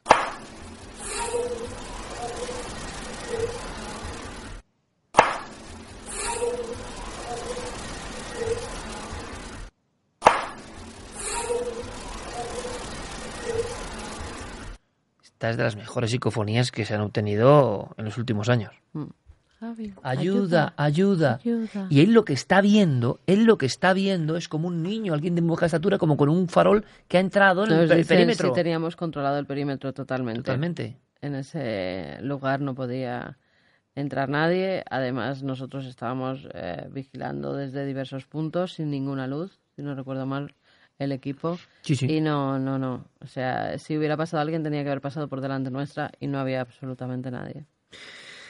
Don Diego, voces que llaman, sería otra característica de este mundo al que estamos aproximándonos y te dejo con una cuestión que para mí es curiosa también, ¿no? Lo hemos vivido hace una semana y nos hemos quedado todos muy impactados y seguimos investigando y el domingo en Cuarto Milenio damos algunos datos más con los testigos de nuevo. Eh, sí podemos decir que la chica tuvo casi una crisis de ansiedad, tu- tuvieron que tranquilizarla como es natural y normal y no quisimos forzar más la situación. Veremos qué podemos hacer. Pero voces que llaman. Es curioso que tú pudiste recuperar las voces de Valdemar Bogras y es curioso que las voces fundacionales de las psicofonías, Friedel, Friedel, mi pequeño Friedel, puedes escucharme, puedes oírme, esas no queden en registro. También es misterioso eso, ¿no? Es verdad, yo me lo planteaba hace poco, ¿no? Que siempre nos han contado esta historia, pero nunca hemos llegado a escuchar esas grabaciones, probablemente pues porque se perdieron o porque, eh, en fin, ese material se degradó con el tiempo, ¿no? Pero de estas, de estas voces que llaman, que interpelan al investigador, desde luego hay muchos más ejemplos que a lo mejor en futuras entregas más adelante podremos ir entresacando alguna más y la verdad es que a mí esta de, de Javi Javi Ayuda, te aseguro que me deja con un mal cuerpo como pocas cosas de este programa. ¿eh? La he escuchado muchas veces y cada vez que la escucho no me gusta nada. ¿Qué es nada, presa? ¿Por no qué? ¿Por nada. qué? Es un niño, no tendría que darte. ¿Por qué tanto No escalofrío? tengo ni idea. Y, es, y a veces yo siento como que mm, trabajar en cuarto milenio no que te inmuniza, pero sí que te, te puede acostumbrar ¿no? a Claro. ciertas cosas, a psicofonías que pues, en el momento en que las escuchas y las analizas pues para meterlas en edición en el programa, pues Te hace la piel dura, ¿no? prestar más a- atención a los aspectos técnicos que al contenido para que quede bien, ¿no? Claro. Pero te aseguro que es con esta no me pasa, Iker. Esta mm, a mí me despierta algo que me lo hace pasar de verdad, realmente mal. Pues no Esta- olvidéis una cosa, compañeros, no olvidéis una cosa. Esa misma noche del paso del umbral, uno de nuestros compañeros más escépticos se encontró con un fantasma. Mm. Pero esa noche de la experiencia de Javi, los llantos que escucha Carmen, la psicofonía que se graba, otro compañero nuestro escéptico, junto a un murete de piedra, cree que hay alguien agazapado, hay alguien que se está ocultando, y se encuentra con una figura talar, oscura, como una sombra que se eleva muy alta y poderosa, donde no hay nadie, cabeza, hombros, cuerpo. Y acuérdate que justo donde hizo la experiencia después fue Paloma Navarrete al cabo de los días y dijo que allí había niños que habían estado como encerrados o habían estado, pues eso, podían estar pidiendo ayuda, ¿no? Porque durante la guerra civil estuvieron, durante los bombardeos, los tiroteos, como encerrados con sus madres precisamente en ese sitio. O sea que era todo un encadenamiento de, de cosas que al parecer pues tenían que ver con esa voz que por qué no se puede quedar en el ambiente, ¿no? Lo, lo único de raro de todo esto es que esa voz, sea lo que sea, interactúa con la persona que está ahí en ese momento. Alguien puede decir, bueno, se han quedado los gritos de angustia de los niños pidiendo ayuda, pero cuando no son solo los gritos, sino que también interpelan a Javi. Eso ya es diferente. No hay respuesta, pero desde luego hay una ubicación en el espacio-tiempo, la psicofonía, sea lo que sea, o, eh, o emana del propio cerebro investigador, o sabe que uno que se llama Javi está ahí. Es que si no, mm, no hay mucho sentido. Seguiremos. Seguiremos rescatando voces, Iker. ¿Y cuál será el siguiente episodio? Eso se lo sabe don Diego Marañón. Gracias, compañero, como siempre. Te dejo con unas voces que son muchísimo más agradables que son las de nuestra audiencia, ¿no? Exactamente. O quizá una imagen. Vamos a ver, vamos a ver. Me lo voy a pensar. Gracias, como Buenas siempre, noches. don Diego. Gracias, gracias. Beso, gracias. Diego. ¿Qué dice nuestro público, Carmen? Mm. Me has pillado bebiendo. ¿Qué dicen? ¿Qué dicen? ¿Qué dicen? Está muy impactado. Yo dice, eh, dice Leire, eh, Alberto Clavel, eh, yo creo que dice Javi, ayuda, ayúdame. Mm, Javi, ayuda, ayúdame.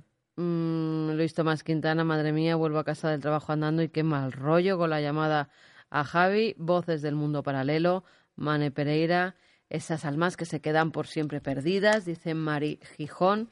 Estoy trabajando en un edificio en un pueblo muy pequeño y estoy escuchando ruidos en un salón donde no hay nada. Qué miedo. Eh, os habéis cargado a mil espectadores, así, en cuanto hemos puesto la voz, nos Sí. dice Remedio Navas. ¿Y es verdad? A mí me parecen como personas extranjeras que intentan hablar un idioma que no es el suyo. Esther Iglesias. Eh, la que más me impresiona es la de Javi y encima recuerdo cómo contaba que veía a alguien con luz. En menudo momento, nos dice Charo Martínez. Parece la voz de una niña, pero en estos fenómenos no se sabe si será un niño o algo que se hace pasar por él. Nos dice Misterio Lunov. Eh, a ver, la peor que siempre la recuerdo y hoy me la ponen. A ver, vamos a ver, me doy cuenta de que os estoy viendo en televisión sin tener conectada la tablet. Nos dice María María Está bien. Plaza. Oye, vamos a hacer una cosa. Voces de angustia y sufrimiento. Seguimos. A ver qué les parece a nuestro público este vídeo. Perdón, perdón, perdón, perdón, perdón, perdón, que esto es cosa mía. A ver qué les parece a nuestro público este vídeo. Porque es un vídeo que nos mandan, tienes información, ¿no? Sobre él. Es un vídeo que nos manda un compañero, bueno, compañero no, un oyente, un espectador, no tenemos el gusto de, de conocerle. Alex. Alex. ¿Qué sabemos Gómez. de este vídeo? Nos dice, hola estimado equipo de Cuarto Milenio, he captado una curiosa filmación en mi cámara de seguridad. Me llamó la atención que en el camino se ve una especie de serpiente, pero luego me fijé y a los pocos segundos me pareció ver como un meteorito caer en el chalet de al lado. Fue con mi primo José esta tarde a ese campo a peinarlo para ver si había alguna roca quemada, pero no hemos encontrado nada. Al revisar fotograma por fotograma me he dado cuenta que pudiera ser un rot, esos misteriosos bastoncillos voladores con alas en espiral que aún son un misterio. Esto hace dos semanas, ¿eh? Es Esto nada. es del 16 de noviembre. Pues fíjate. No, 16 de noviembre no. Esto es hoy, sería Mm. Ah, hoy. bueno, Esto 16 es de 4 noviembre de es cuando me han reenviado el mensaje, 4 claro. de noviembre. Eh, vamos a verlo, ¿vale? Porque yo creo que es importante que 5, 5 de vosotros, noviembre 5, tengo noche del 4 al 5, es importante que vosotros, como hemos dicho, forméis parte de este club. Eh, el club milenario está abierto a todo el mundo. Aquí admitimos a los que tienen entusiasmo y ganas de saber. Em, y claro, hay vídeos, hay imágenes, hay cosas que nos llegan extrañas, eh, extrañísimas en ocasiones, que no entendemos. Carlos, yo no sé qué pasó ahí, pero se cuelan algunas voces. Digo, y se ha colado la de Carlos, además, otra vez. Digo, pero de verdad, o sea, como queriendo decir, oye, no os olvidéis de mí. No, no, no, no, no- te olvidamos. El domingo te analizamos. Pero este vídeo en concreto es la imagen de alguien que se topa con el vídeo de seguridad y ¿qué ha pasado aquí? ¿Fenómeno atmosférico? ¿Fenómeno de otro tipo? Porque eso parece de verdad que serpentea. Vamos a verlo, es súper interesante.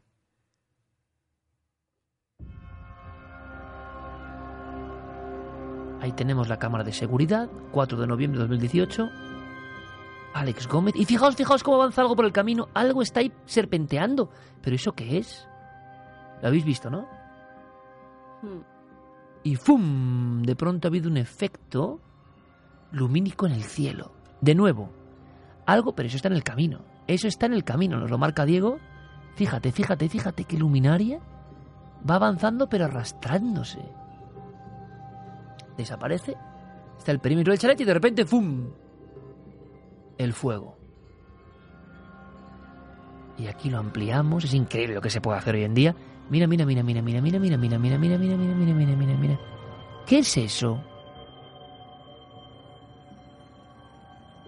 Es increíble la filmación, ¿eh? Lo del cielo tiene explicación. Es como el meteoro, ¿no? Pero... ¿Pero y eso?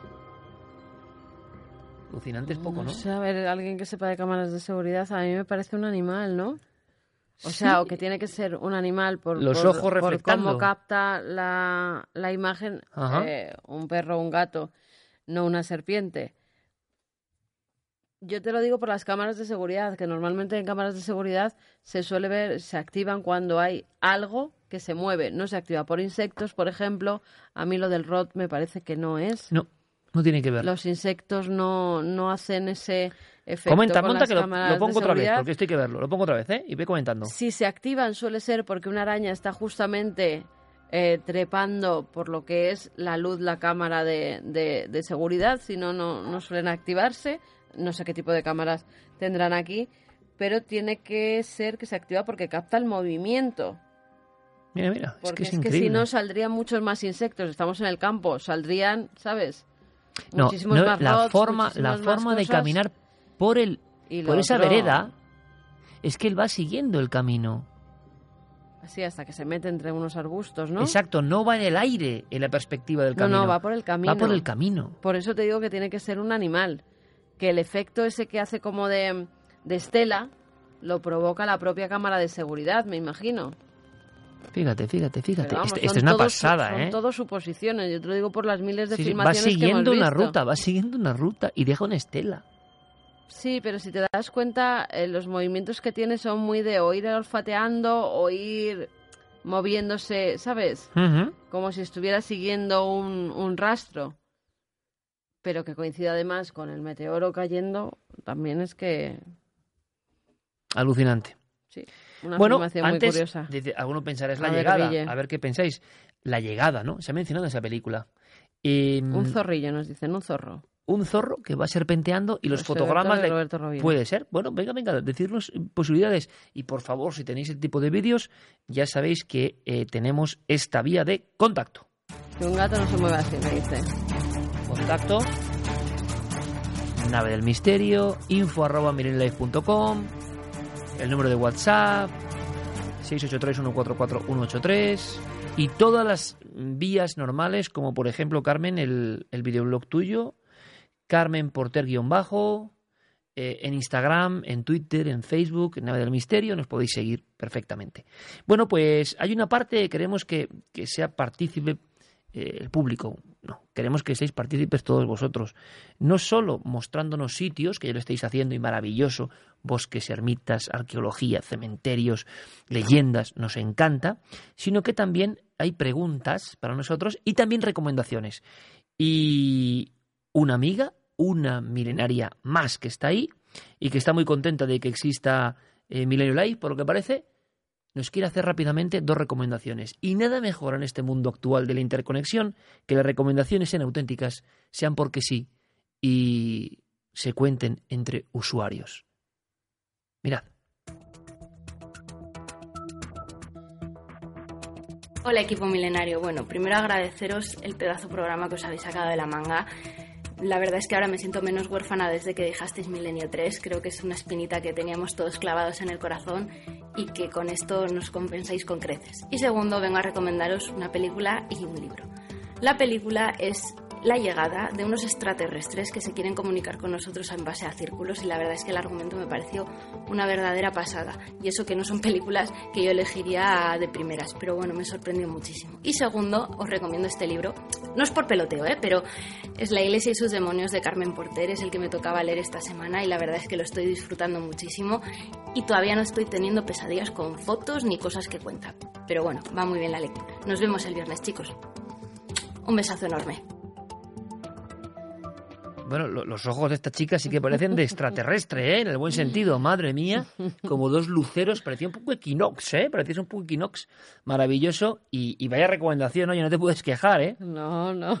Porque ya tiene muchos años ese libro, ¿eh? Muchos años, sí. Muchas gracias. Ya, ya me contarás. Es un libro prehistórico ya. A ver qué te ha parecido. Bueno, tampoco es para tanto. Hombre, ¿cuántos años tiene ese libro? Sí, pero prehistórico no. ¿Cuántos años? Más prehistóricos son los tuyos. Ya lo sé, no tanto, no tanto. ¿Cuántos años? ¿Cuántos años? Jo, pues yo no me acuerdo.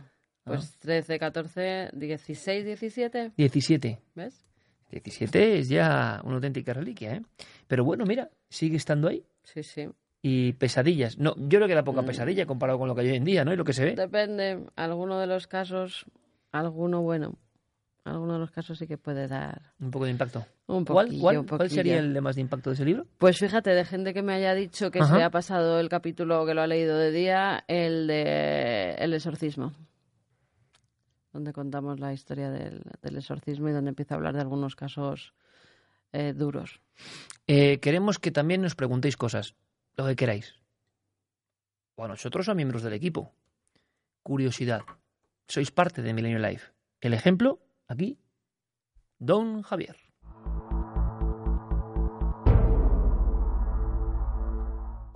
Hola, milenario. Quería mandar una pregunta a Carmen, ya que de Iker lo conocemos casi todo ya. Y mi pregunta era si a Carmen, como bien dice Alma, la enredó Iker en el mundo del misterio, o Carmen tuvo algún episodio por ahí paranormal que no sabemos y de ahí decidió entrar. Un saludo.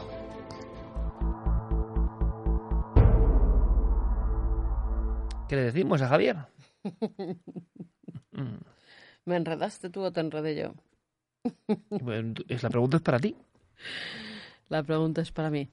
Eh, si tuve algún episodio, bueno, yo creo que como mucha gente, ¿no? Empieza, lo he contado varias veces, en la adolescencia hacer cositas.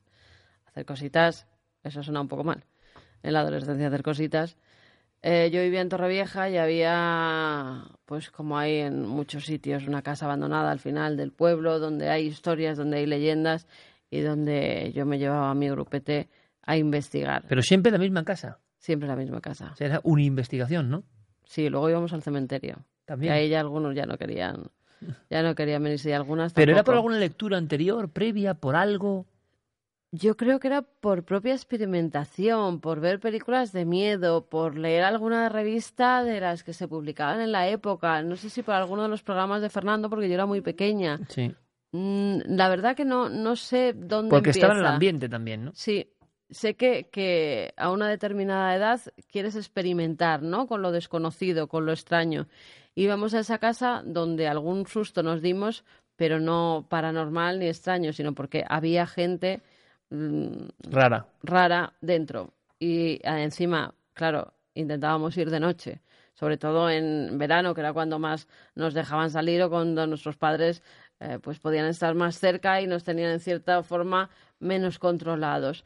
Entonces íbamos por la noche, estaba en las dunas, lo recuerdo bien, una casa en medio de las dunas que no tenía ningún sentido porque allí no había nada alrededor y, y, en esa casa sí, sí pasamos algún miedo y sí que oíamos esos ruidos y salíamos todos corriendo.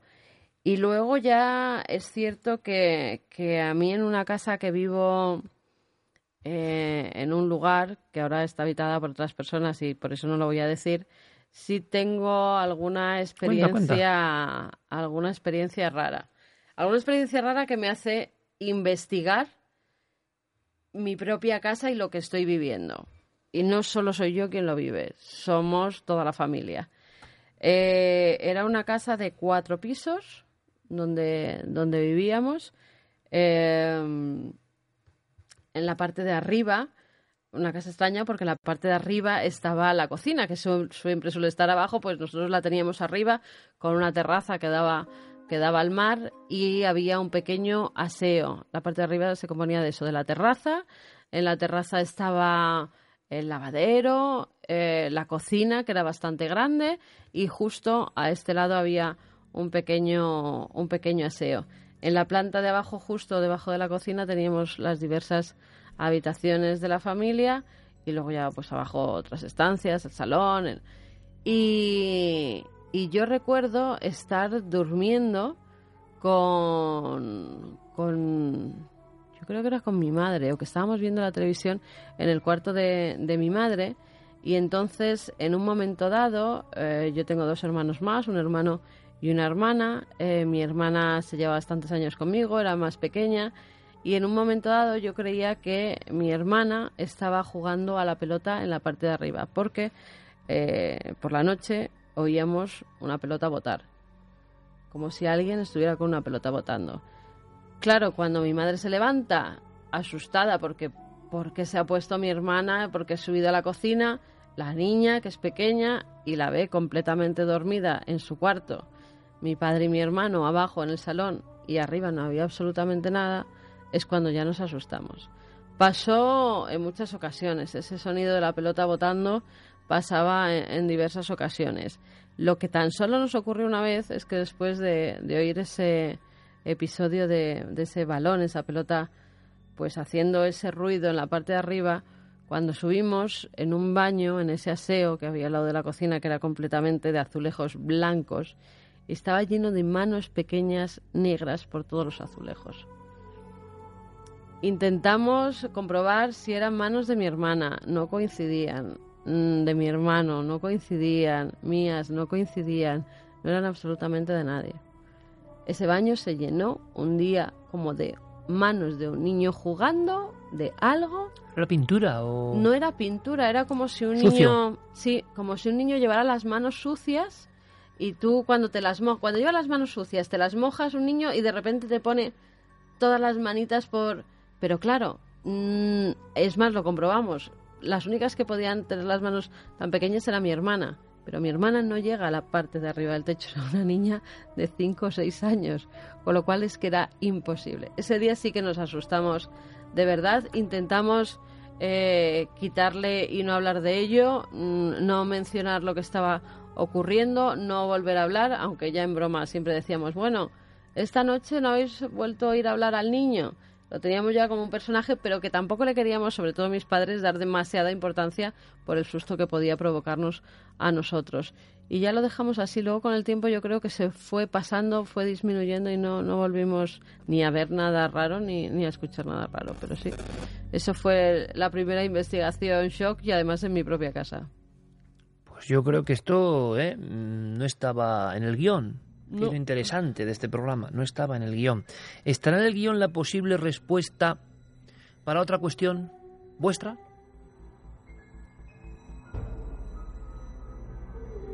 Hola Iker, hola Carmen. Eh, lo primero, daros la enhorabuena por Milenio Life. Nos tenéis a todos enganchados los viernes noche trasnochando.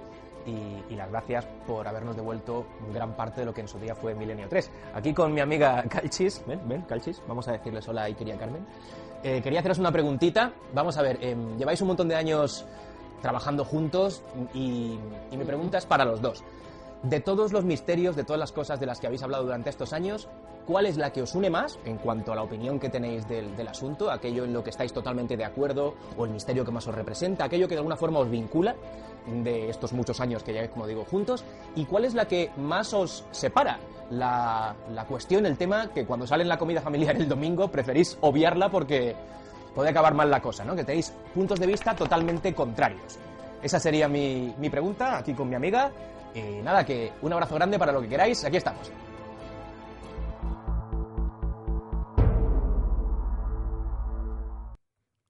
Por cierto, que auténtico crack, ¿eh? Juan Arenas. auténtico crack.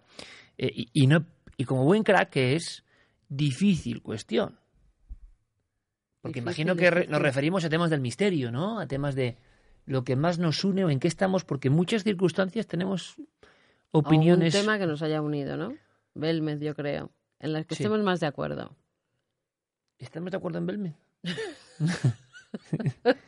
Sí, en eso estamos Sí, un poco yo más creo de que acuerdo. más que de acuerdo, que aunque no sé muy bien qué pienso yo de Belmed, pero bueno, porque No sé, hasta hace dos días a lo mejor sabía lo que pensabas o ya no sé qué Ya, piensas. no, pero sí, sí, yo creo que te Pero entiendo. creo que en eso estamos más, más cercanos. que ¿no? fue, A- sí, ¿no? La sensación de que hay una verdad profunda, A una oscura, que tiene que ver con María, que tiene que ver con la familia. Y ese tema de Belmed sí que, como yo creo que ha sido también tanto tiempo, ¿verdad? Claro.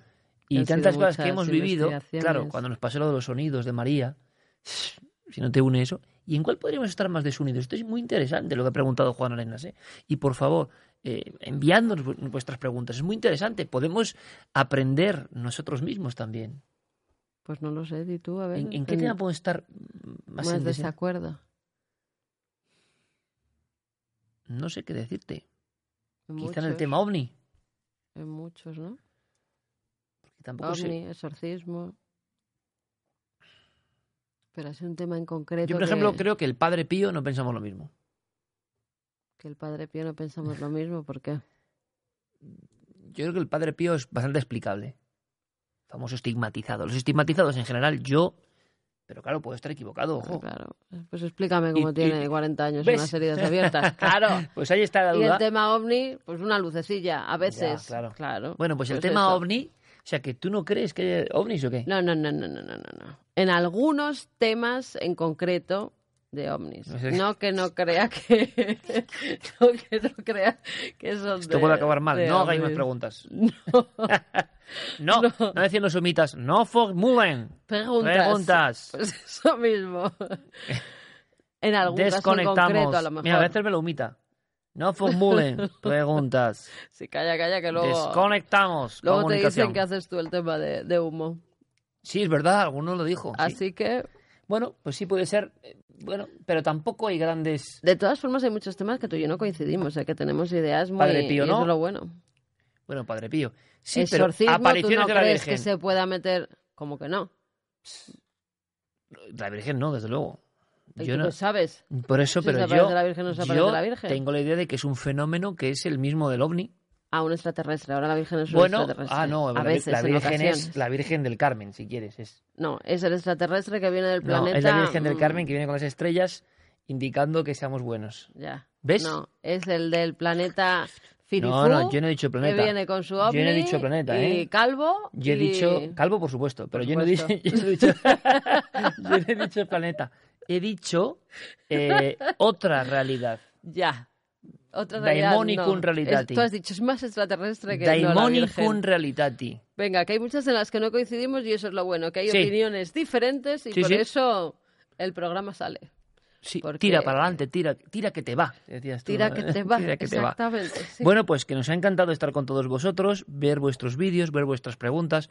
Hay muy bonitas, ¿eh? Y hay comentarios o saludos. Hay uno de una chica que me ha encantado. eh, estaba pasando un mal momento con el tema de es youtuber. Lo pondremos la próxima semana si es posible, ¿vale? Y lo que significó un poco lo que... Bueno, el ejemplo de YouTube es el nuestro también, ¿no? Aquí no regala a nadie nada, pero con Millennial Life estáis consiguiendo vosotros, porque si no estáis ahí, aquí me lo indica, es imposible. Así que gracias de todo corazón. Podríamos terminar con, bueno, pues ha habido mucho impacto con las psicofonías, como siempre, ¿no? O con nuestra pelea. que ha habido impactos lo que dicen que te vas a ir a dormir al sofá. Así que tú, vete preparándola. No, no, yo no. Ay, ¿por qué no? O sea, Ah, ah, porque- aquí no estamos en, en paridad absoluta, o sea No, que no, no, te vas tú, te quedas tú aquí en el, en el, en el estudio. No, no, en el estudio no, no vaya a ser que me llame alguna de esas psicofonías. Las psicofonías. de- Te ha impactado escuchar algunas, ¿verdad? No sé por qué se muy bien Javi, aquí, ¿eh? la de Pues fíjate, la de Carlos yo hoy la he escuchado peor. La escuché como un tiro cuando entraba. Y hoy peor. Y hoy peor. No sé si ha sido cortada, tratada por Manolo. No lo sé. No, no, no. Pero hoy se escuchaba mucho peor. Y en cambio, con los cascos, cuando estaba Ya, en pleno en momento, directo. hizo como ¡boom! Carlos. Pero la de Javi, ayúdame, ayúdame. Es brutal. Ayuda, No, y ayuda. todas las que hemos escuchado son ha brutales. sido como... uf. brutales. Amigos míos, pues que ha sido un auténtico placer como siempre, que hemos pasado dos horas y 35 minutos eh, maravillosos. Em, y la verdad es que hemos visto el interés que, que tiene este formato en muchos amigos y estamos encantadísimos de todo corazón. Que podéis permitir eh, muchas más cosas, que podéis actuar para que haya muchos más elementos. No sé si os gustará lo de la luz o no, igual es un poco excesiva. ¿te han dicho No, decían que estaba bien. Sí. Sí, decía que Un estaba poquito muy más de clima, no lo sé, ¿eh? no, no. Estamos probando nuestro agradecimiento a Manu Fernández, nuestro querido amigo de Cuarto Milenio, eh, por supuesto a, a nuestro amigo eh, Manolo Rodríguez, sonorizando, a Nacho Sevilla, a Diego Marañón, a Guillermo León, a toda la gente que, y además lo digo, ¿eh? con puro entusiasmo, intentan que esto vaya creciendo, tampoco crecer por crecer, sino que sea interesante. Yo me lo estoy pasando en grande. Y es un poco distinto hacerlo en este ambiente, ¿verdad? Teníamos una luz blanca, halógena, era difícil, no estaba esto preparado, sí para radio, pero no para emitir, y ahora tenemos esa gran oportunidad de estar de una manera muy parecida con estos focos. Tenemos aquí unos focos como de teatro, ¿eh? es, un, es un puntazo. No sé si acabaremos muy fritos o no, pero y al mismo tiempo el contraste absoluto de la, de la oscuridad máxima, ¿no? Eh, hay muchas sorpresas, hay muchos viajes que hacer, hay mucha imaginación y yo creo que lo importante es siempre adelante, siempre adelante, siempre utilizando los resortes para pasarlo bien, porque esta es nuestra filosofía y para seguir aprendiendo. Pues que ha sido un placer. Pues igualmente, voy a por la mantita y a por la. Y te vas a otro cuarto. y te- Hala. Te vas te al cuarto del, un del, cua- del esto- sofacito ahí. del- del cuadro del Padre Pío. Te vas ahí. y Yo me voy al, al cuarto con The Watchers. Mira, tío. tú no hace falta que te vayas al ¿Habéis cuarto, te quedas aquí con The Watch. un cuadro, un cua- un cuadro de Equinox y otro cuadro. Directamente. Fíjate somos fans de, de Michelle. Mira, voy a ponerte aquí a ver si se ve. Había A puesto en. The Watchers, pero a ver si se ve esto de aquí. Espera, espera. No me muevas la cámara. Ya, ya. Ya, ya, ya. Mueve la tuya, oye. Que si Mira, no estás igual. ahí está Equinox. Ah, sí. ¿eh? Y ahí están los The Watchers, que lo puse otra vez. Pero ahora fijaos qué penumbra hay. Es que no se ve. Y esto es, mira, esto no, No se, se ve nunca, esto no se ve nunca. Mirad qué chulada. Esto, con esto, que me recomendó mi querido amigo Pablo Fuente y mi amigo Jairo, Stream Deck. Eh, esto sí que es un... Mirad, mirad qué chulada. Mirad qué chulada. Cámara 1, cámara 2, cámara 3, que está pinchada la de Carmen. Navegador, Twitter, conexión, créditos. Bueno, y aquí estamos. Y aquí andamos. Y ahora te vuelvo a colocar tu camarita. Muy bien. Y le hemos pasado. en- Mira, ahora está descolocada, ¿ya ves? Ahora ¿Ves? Como siempre, si es que eres humano, habrá, habrá que colocarla. Siempre igual. Venga. Bueno, compañeros, que ha sido un auténtico placer. Lo hemos pasado en grande. Semana que viene, mucho más. La semana que viene. Venga, hasta la semana que viene. Que seáis felices todos.